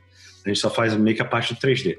E aí no final, já bem no finalzinho do projeto, eu chamo é o trabalho de band-aid, que por acaso é o que geralmente o me bota para fazer. Eu acabei de terminar agora é, Velozes e Furiosos, e no final, cara, é uma loucura. Você tá pintando frame por frame, tá ligado? Tipo, para retocar alguma coisinha, sabe? É, sacou? É o que for, o que. Não importa a maneira que você resolve o problema. O que importa é, é no final tá, tá bonito e, e bola frente, sacou? E aí é, resol, é esse, essa parte de resolver problema é principalmente importante nesse final, tá ligado? Até porque você deve estar tá com a timeline ali no, no talo, né? Sim, Exatamente. Você, tipo, beleza, é, isso tem que estar tá pronto daqui a duas horas, é, o render demora, sei lá, um dia inteiro para ficar pronto, eu tenho que resolver isso agora. Vocês têm impressão de, de release date nessas coisas? Tipo, do, nossa, da produção ser cortada ou tipo do schedule mudar. Rola o tempo, assim? o tempo todo, cara. O é tempo mesmo? Todo. É, Nossa, isso deve todo. ser foda, hein, cara? O tempo todo. Cara, eu tenho uma história, eu acho que já tá. Eu vi essa história na internet já, então pode falar, não tem problema. No, eu trabalhei naquele Infinity Wars, né? Eu acho que foi Infinity Wars. O Infinity Wars estava tendo o seu. Sabe quando tem a estreia que bota os atores para Premiere? É?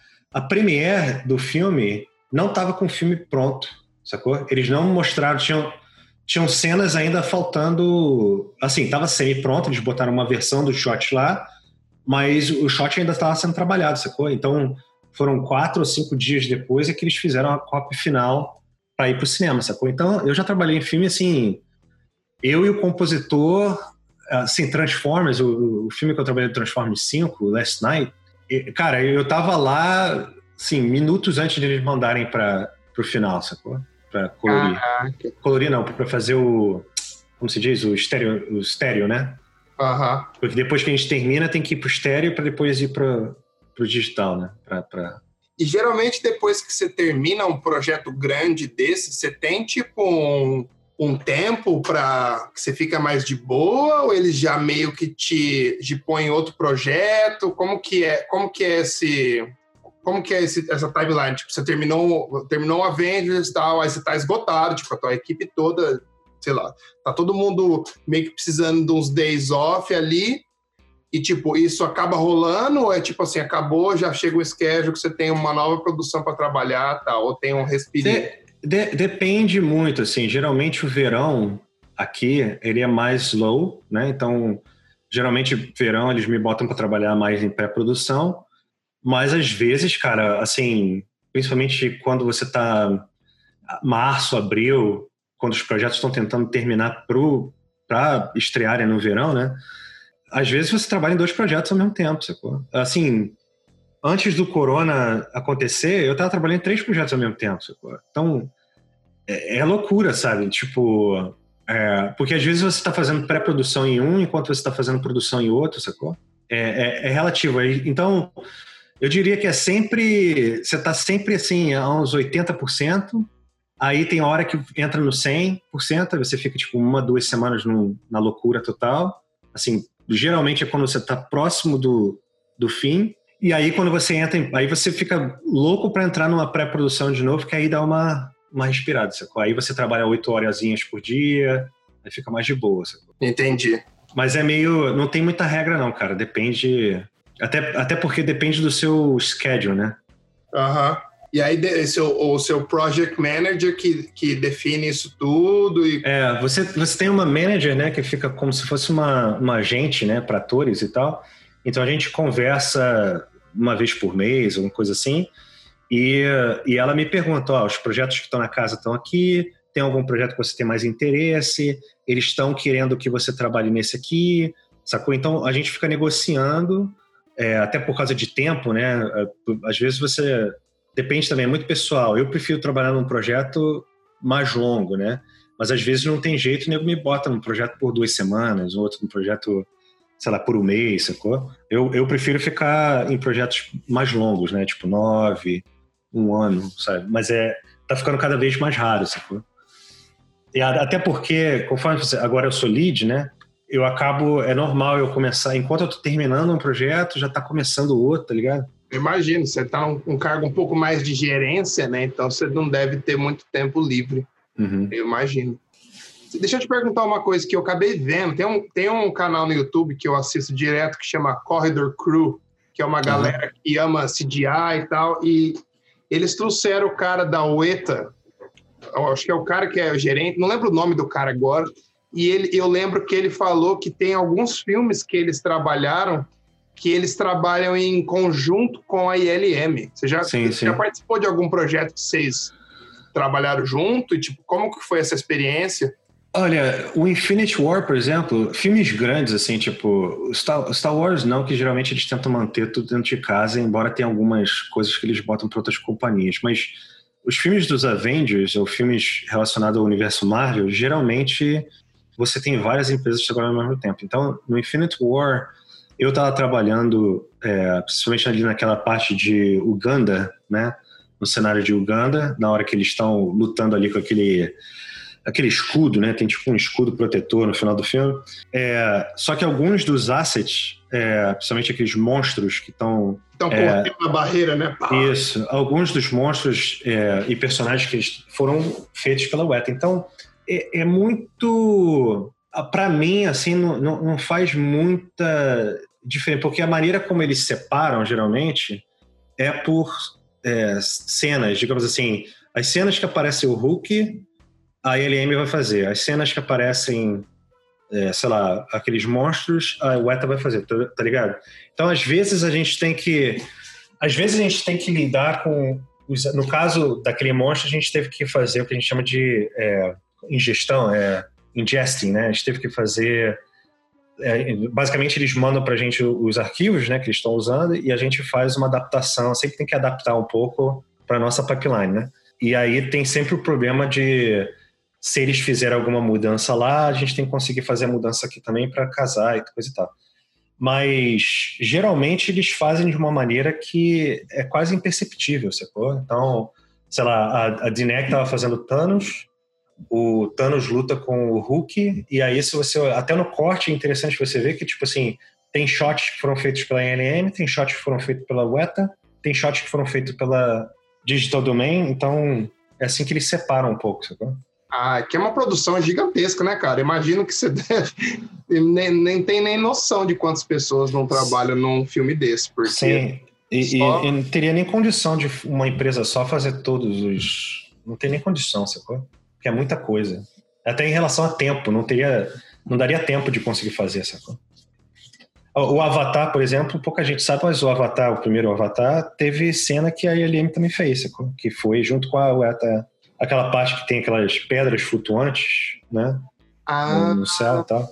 Tem muitas daquelas coisas que foram feitas pela, pela ILM porque você acaba meio que tendo que ficar brother, né, cara? Porque ao mesmo tempo que se os caras pegar um trabalho muito gigante, os caras vão vir com vocês e, tipo, vocês são dois estúdios, acho que até o outro que você citou são estúdios fodidos, que tem uma qualidade de trabalho fodida e que às vezes precisa se ajudar, senão não termina o trabalho, né?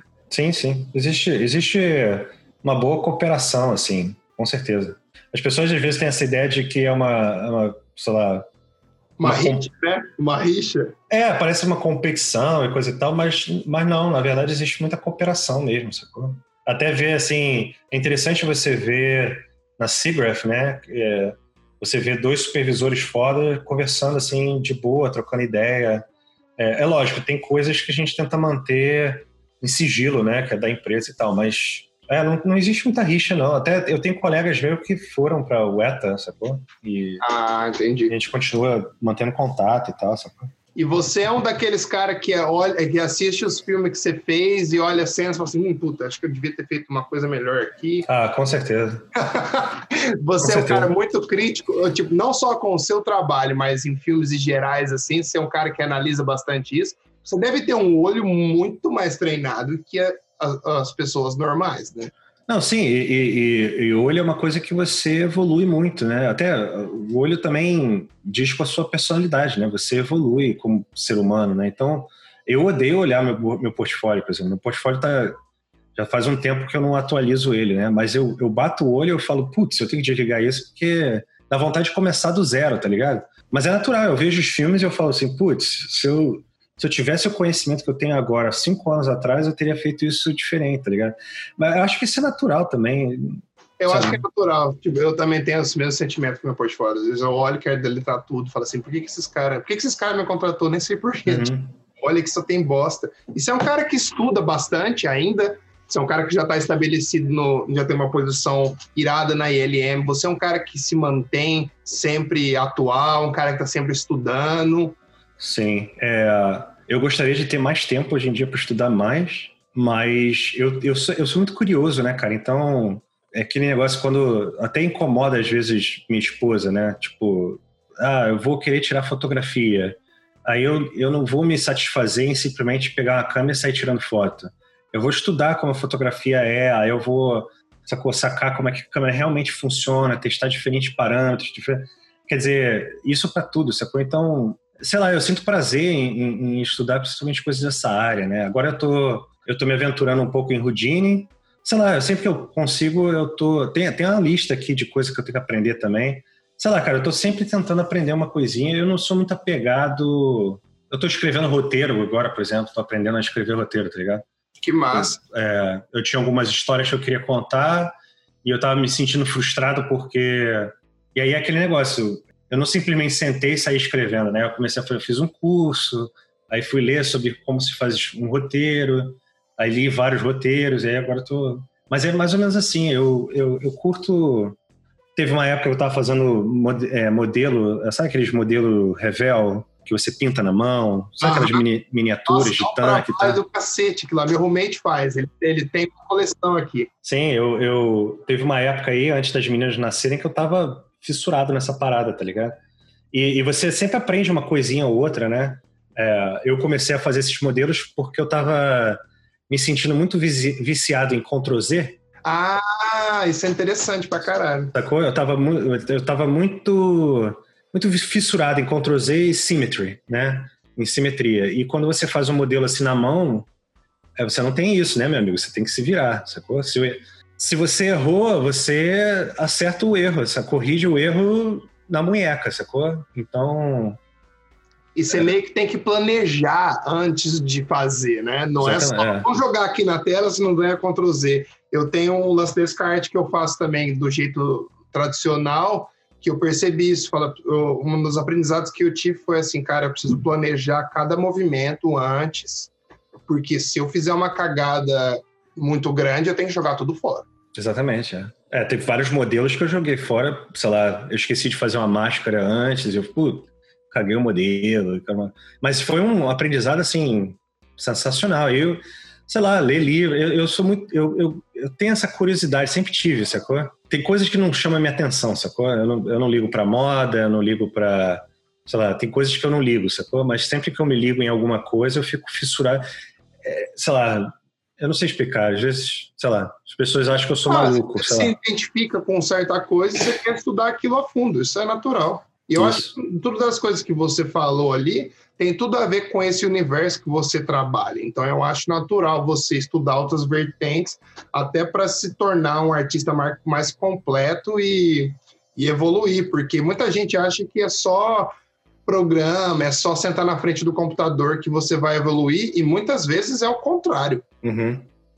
Quer ver um exemplo? Eu tive que modelar recentemente para um, o filme do Fast and Furious, de modelar uma casa em construção, fazer uma casa em construção. O simples fato de eu ter passado pela experiência de renovar minha casa fez eu fazer o modelo da casa lá. Tipo assim, eu tô dizendo que às vezes vivenciar coisas no seu dia a dia ajuda muito no final do seu projeto, sacou? O que você está fazendo, sacou? Porque, como eu já sabia como é uma casa aqui nos Estados Unidos, não é, somente aqui na Califórnia, é tudo feito de madeira, né? Com é, certeza. É, é muito estranho, né, cara? É muito louco. E as coisas são em intes, né? E, e, e aí, é, com a obra aqui em casa, eu fui obrigado a aprender certas coisas de como funciona. E, e faz muito sentido, uma vez que você. Eu levei, sem sacanagem, literalmente levei isso pro 3D, tá, tá ligado? Então, sei lá, eu, eu às vezes eu não. Se eu me sinto curiosidade. Agora eu tô com uma curiosidade enorme por game, né? Eu tô aprendendo muito sobre Unreal. Eu já usei Unreal para outras coisas. É, mas eu não ligava muito para parte de. Eu nunca tive que trabalhar num projeto que tinha limitação, digamos assim, de polígonos. O, assim, o que eu estava fazendo era pra, no final era para filme ou para uma ride, né? Não tinha muita limitação. Agora eu estou justamente tentando aprender um pouco sobre as limitações de game, né? De, de, de você tentar manter o visual bonito, mas ao mesmo tempo é, barato, digamos assim, né? Aham. Não ficar tão pesado, né? Isso, isso. Então, sei lá, cara, eu sou. Sei lá. Você é um espírito é normal, maluco. É. Eu acho que todo mundo que é, trabalha nessa área tem um pouquinho de maluco em certo ponto, assim, porque. É. Eu acho que tem que ter, tem que ter essa coisa de curiosidade. E, e é aquele negócio que eu tento falar, porque se eu chegar para você e falar assim, cara, é uma regra, você tem que aprender isso, tem que aprender. Cada um é cada um, tá ligado? Então, eu aprendi um pouco de programação mas quando eu comecei a, a, a, a, entrar no viés assim de puta, eu tô começando a só fazer tu e só. Eu comecei a falar, cara, não é isso que eu quero, tá ligado? Então eu, aí eu larguei fora, sabe? Eu larguei um pouco de mão. Mas eu tenho um conhecimento básico daquilo que me ajudou pra caralho, tá ligado? Aham. Irado, irado.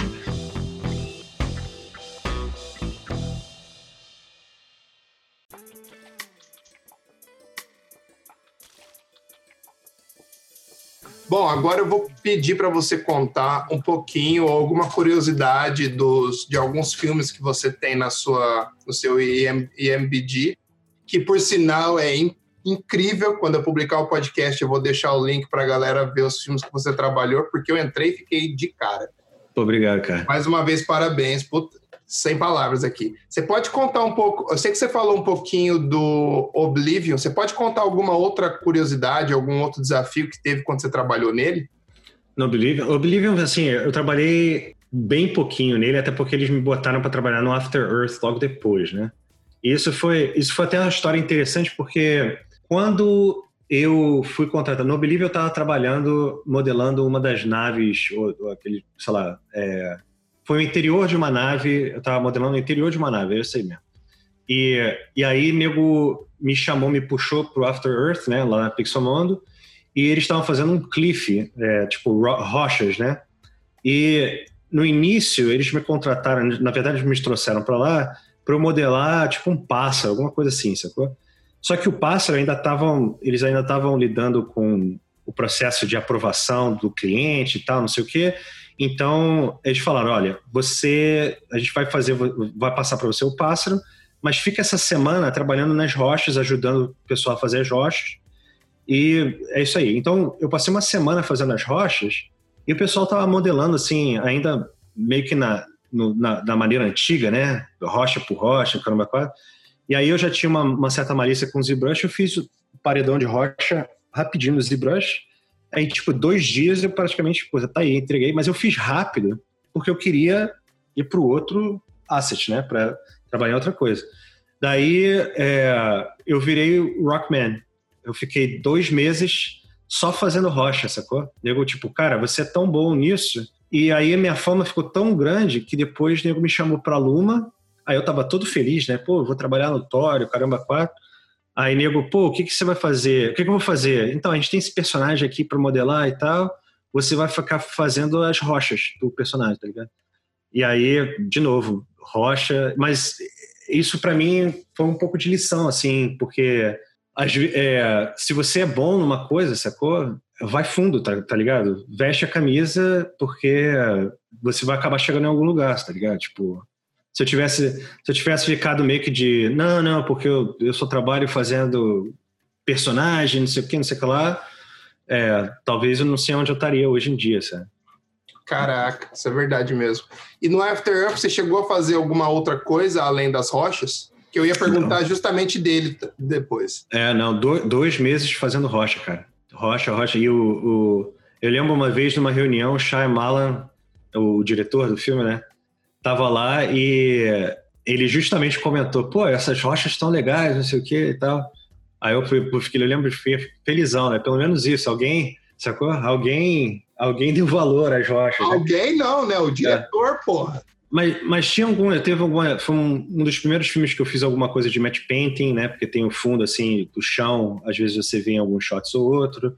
Foi, eu tive que fazer um pouco de água é, interagindo, pegar os efeitos. A água não fui eu que fiz, né? A água foi o, o, cara de efeito que fez. Mas foi a primeira vez que eu tive que renderar a água junto com o meu shot vindo de efeitos, né? Então tiveram alguns, alguns, mas basicamente foram praticamente dois meses trabalhando full time nisso, sacou? Caramba. E sobre o Transformers, o Last Night, tem alguma curiosidade? Cara, o Last Night foi a minha primeira experiência trabalhando com Michael Bay. E trabalhar com Michael Bay é uma coisa muito, muito louca, né? É... Por quê? Cara, o Michael Bay, ele é uma figuraça, tá ligado? Ele, ele xinga todo mundo. Ele, ele, quando vê uma coisa que ele não gosta... Por exemplo, dou um exemplo ele tava. A gente tava trabalhando numa parte do filme. Não sei se você viu esse filme, né? Eu vi, eu, não, vi. eu não recomendo a ninguém, mas tem uma parte que, sei lá, Cybertron tá na Terra, e aí tem um monte de coisa flutuando pra, sabe, com os tentáculos malucos. E aí ele, o Michael Bay, queria que tudo ficasse bem sharp e sem, sem haze, né? É, que eles chamam de ah, Ah, é não ter profundidade. É, de haze, né? Então, e para você fazer uma coisa com escala daquele tamanho, você tem que botar um, um pouco de haze e tal. Então, eu lembro que ele chegou, ele viu uma cena e aí ele começou a reclamar: aquelas montanhas estão com haze, eu não quero haze. E começou a xingar: quem foi que fez isso? Eu vou demitir essa pessoa e não sei o que, sacou? Aí depois de um tempão o cara falando, e todo mundo na sala, né, escutando o cara falando. Aí finalmente alguém tomou coragem e falou: então, isso é o vídeo, né? Você, você filmou isso, não tem não tem efeito nenhum aí, sacou? essa, essa montanha de verdade, sabe? Aí, aí? ele, tá, então tá bom, próximo. tipo, Cusão. É, é, uma, é, uma, é uma figura, assim, mas foi um projeto é, também interessante de fazer. É engraçado, porque é aquele negócio, né? No início, eu acho que tinha, tinha, tinha umas coisas muito legais que a gente fez que aos poucos a gente teve que desfazer por ordem do pessoal criativo, sacou? E aquele negócio, é trabalho, sacou? Você tenta botar o máximo que você tem de você, né? De, no caso ali, a nossa equipe estava tentando fazer o melhor que a gente podia, mas quando você tem direção, direcionamento desse tipo, né? De tipo tiro raise, bota mais contraste, o caramba quatro, aí é difícil, né? Você. É, enfim, você tem que fazer o que. Você tem que deixar o cliente feliz, né? Então. Exato. No final do dia é um trabalho como você tem como qualquer outro, você tem um cliente que está pagando pelo trabalho, você tem que fazer o seu melhor ali dentro das suas habilidades, mesmo que você souber que de outro jeito ia ficar melhor, você tem que entregar do jeito que o cara pediu, porque pois é. o cara está comprando trabalho. Pois é. Então, bola para frente é isso aí. Mas foi é, foi um projeto engraçado de, de trabalhar assim. Foi, foi um, um projeto que a gente fez tudo em Clarice, né? E foi um primeiro projeto assim que a gente botou o Clarice para quase morrer, tá ligado? Porque colocou a teste ali. Pois é, o, o, o, tava sofrendo.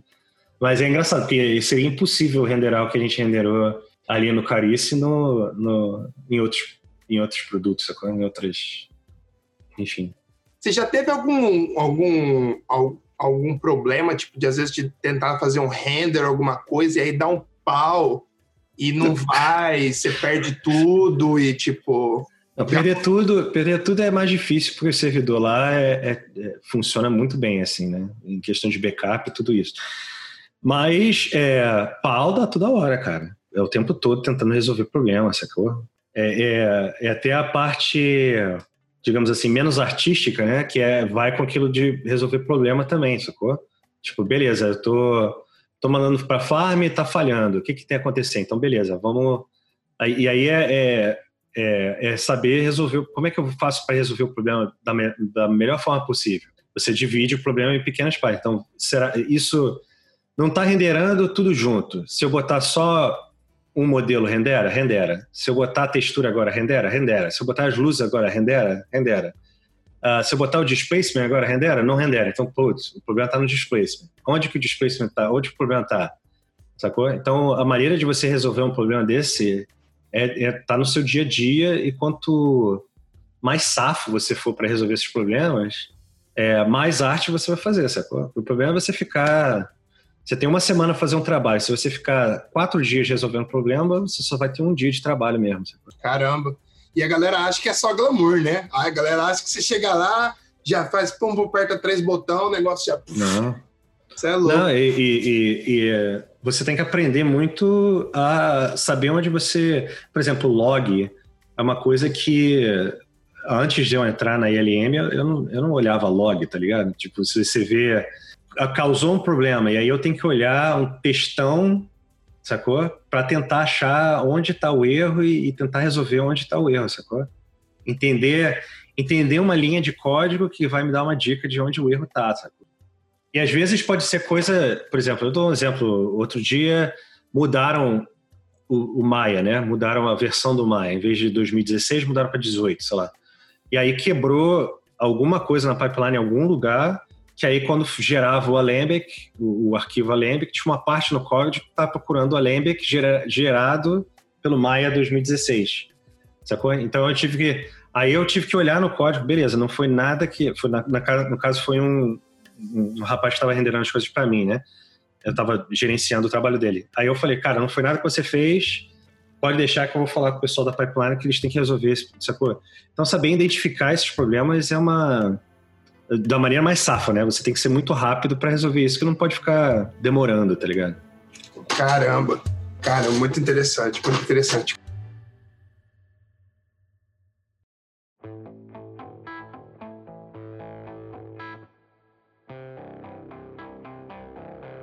Cara, estamos chegando mais ou menos no final do podcast aqui. Eu Poxa. queria te agradecer mais uma vez, mas agora eu queria inverter um pouquinho. Queria que você fizesse alguma pergunta para mim, para a gente trocar essa bola um pouco. Pô, show de bola. Deixa eu ver aqui. Você, você, já, você falou que está aqui nos Estados Unidos já há seis anos. Isso.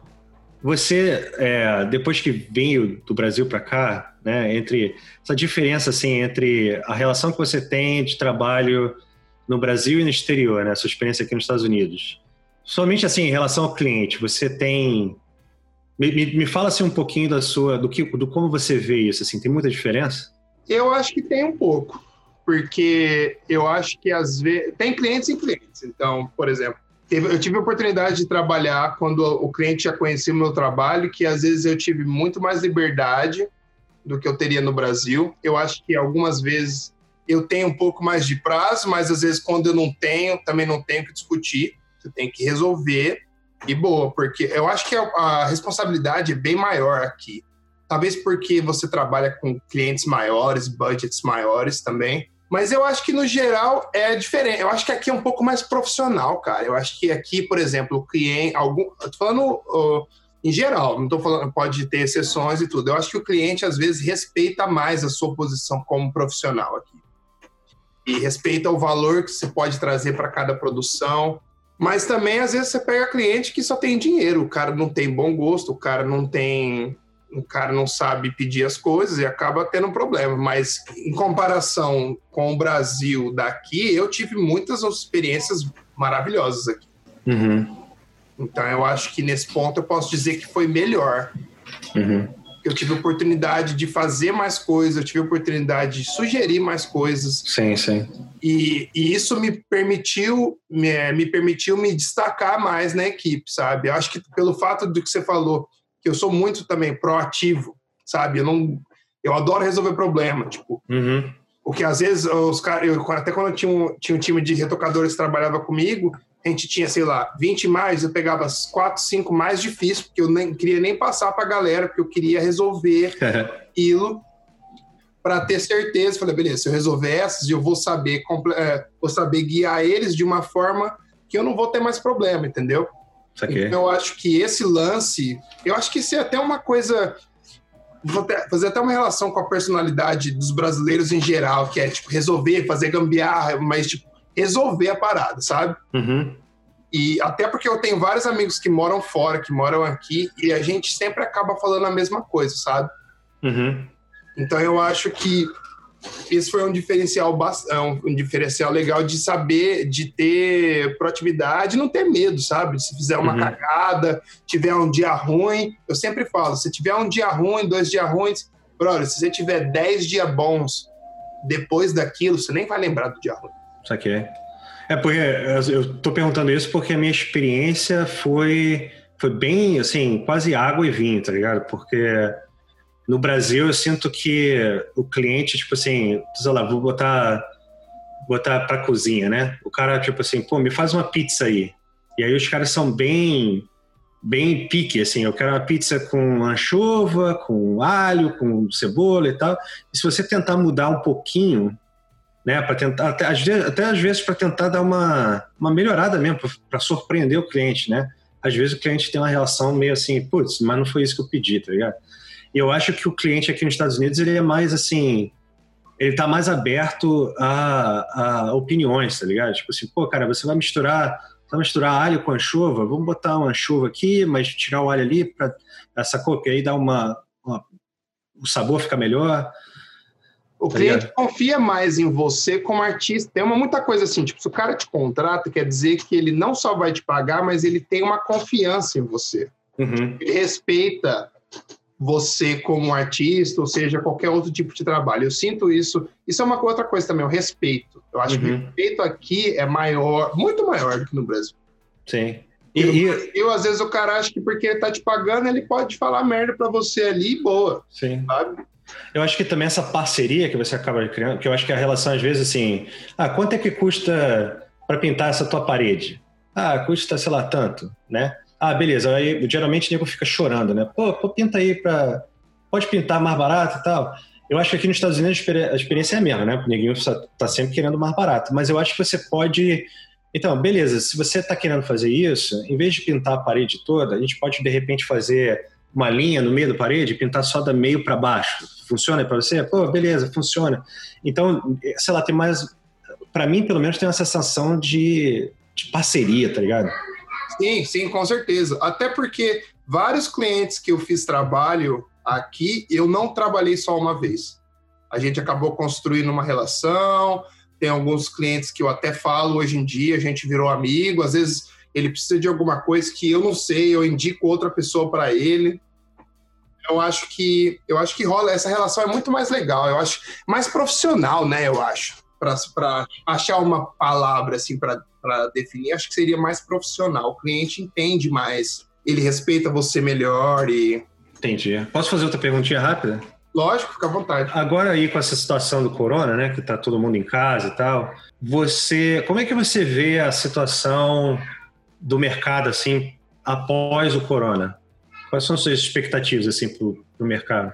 Cara, eu acho que o mercado vai passar por uma transformação, porque, por exemplo, muita gente vai começar a trabalhar de casa e eu acho que muita é, que vai mudar um pouco daquele lance de falando um pouco de mercado geral desse lance de compra por impulso, porque a gente está passando por um tempo difícil agora, então acho que as pessoas vão valorizar o dinheiro delas cada vez mais e não principalmente aqui nos Estados Unidos, né? Tem nego que vive sim, cartão de crédito e o cara saiu um negócio novo, o cara comprou, não sabe nem por que comprou, uhum. e aí joga uma televisão novinha fora tal. Eu acho que vai ser um, a sociedade em geral vai ter que passar por um grande ajuste, cara. Mas eu acho que vai acontecer que vão surgir novas empresas, vão surgir novas soluções mais criativas. Eu acho que a hora de ser criativo e tentar, tentar é, ver esse problema, não como problema, mas como uma futura oportunidade, eu acho que isso vai ajudar muito as pessoas a serem mais bem-sucedidas. Porque, por exemplo, tem uma amiga, minha, uma amiga da minha namorada, que ela tem acho que três filhos e tal, e ela, ela mora em Los Angeles, então você imagina. Ela, uhum. passava o dia, às vezes, levando as crianças de um lugar para o outro para fazer aula de não sei o que, aula de não sei o que. Ela falou que agora, como tem, como tá tendo que ficar em casa, as crianças estão tendo os mesmos tipos de aula em casa. Uhum. Então ela já meio que falou para minha namorada, falou assim, eu nunca mais vou levar as crianças lá. Porque eu não perco, eu não perco tempo, elas estão mais seguras, estão comigo e ainda estão aprendendo. Então acho que a nossa vida vai mudar. Bastante, não é. vai mudar completamente, mas vai mudar um é, eu, eu, nem acho, eu vi isso em algum lugar, que não acho que nem vai mudar para pior ou melhor. Eu acho que vai ser simplesmente diferente, tá ligado? Eu acho que, por exemplo, a situação já estava mudando, né? Já tem certas coisas tipo automação, é, inteligência artificial, certas coisas que estavam mudando o nosso jeito de trabalhar, né? Eu acho que isso talvez, a situação que está tendo agora, talvez vai intensificar e, e, e, fazer essa transição, essas coisas mais rápido, sacou? O, o próprio a própria relação de trabalho, né? De você estar tá trabalhando no estúdio ou trabalhar de casa, é, coisas mais às vezes eu, eu, sinto que na nossa produção, às vezes tinha muita gente que tá, talvez hoje em dia seja um pouco desnecessária, sacou?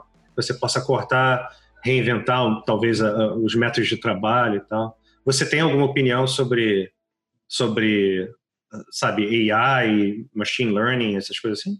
Cara, eu gosto. Eu acho que é uma tecnologia que vem para nos ajudar como artista, porque eu acho que para a gente que é artista, seja, seja ele no meu âmbito, no seu âmbito ou em qualquer outro âmbito, o que prevalece é a sua criatividade e a sua capacidade de resolver problemas.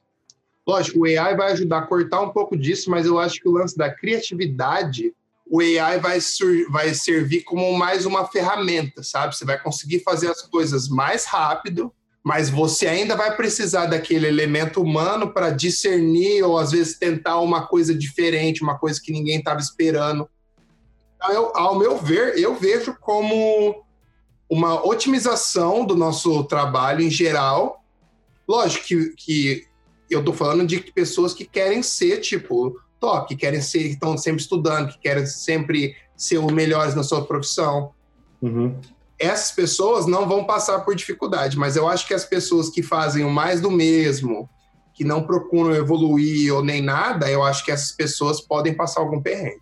Sim, sim. Eu, eu para mim, eu faço analogia com foto digital, né? É, tipo, é, você tinha muito fotógrafo antigamente que sobrevivia porque é, foto era uma coisa cara, né? À medida que a foto se tornou mais barata, né, com foto digital, é, você não foi que você acabou com os fotógrafos, né? Mas você criou, você separou uma cadeia, tipo, as pessoas que cozinham em casas para elas mesmas e os chefes de cozinha, né? Então eu acho que vai, vai, vai ser mais ou menos por aí mesmo. É isso mesmo. Cara, é, algumas que infelizmente eu vou ter que ir nessa, a gente já está aqui um. Não, estamos tá, no final aqui. Eu só queria te agradecer mais uma vez por ter tirado esse tempo para trocar uma ideia comigo. Ah, o podcast ficou surreal.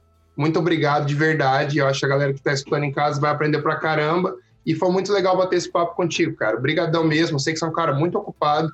Eu agradeço de coração porque por você ter tirado esse tempo para trocar ideia comigo. Cara, brigadão aí pela oportunidade. É, stay safe, tá, tá beleza? Qualquer Nossa, coisa se... E vamos se encontrar, cara. Eu não sabia que você estava tão perto, Breno. Vamos marcar de tomar uma assim. Assim que essa porra de corona passar, a gente marca de tomar uma, uma brejinha. Demorou, cara. Abração. Ah, então, um abração, cara. Tchau, tchau. Bom, e é isso aí, galera. Esse foi o episódio 18 com o Delcio Gomes. Tô muito feliz que eu pude trocar essa ideia com ele. Tenho certeza que vocês, que vocês vão adorar. Gostaria de pedir o feedback de vocês, como sempre. E mais uma vez, lembrando, quem puder, compartilhe o nosso podcast no Instagram, no Facebook, no e-mail. Para quem você puder, compartilhe para seu amigo, para seu inimigo. Vamos fazer essa onda virar um tsunami.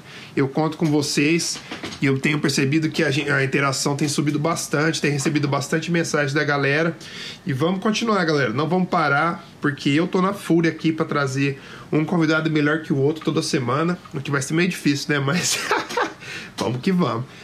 E é isso aí. Eu queria só dar um passar esse recado para vocês e desejar uma boa semana e lembrando que a gente tem um grupo no Facebook, quem quiser, mande o convite pra gente, eu vou deixar no nos posts sempre o link do nosso grupo do Facebook. E quem precisar de, de algum feedback nas suas imagens, por favor, mande e-mail para dodgeburnpod.gmail.com. Ah, esqueci de uma coisa. Agora a gente também tem um Instagram, dodgeburnpod. Sigam a gente lá, que eu vou estar postando sempre os detalhes. Quando sair episódio novo, você pode deixar. Pode é, dar um turn on nas notificações para você receber sempre que sair um post novo, sempre que sair um podcast novo, você vai receber isso. E você vai poder estar sempre em sintonia com o que a gente está fazendo e a gente está tentando sempre lançar um conteúdo foda para vocês, para que essa galera curta, compartilhe e continue aproveitando esse conteúdo que a gente produz. Beleza? É nóis, galera. Uma boa semana para vocês. Hugo Seneviva signing out.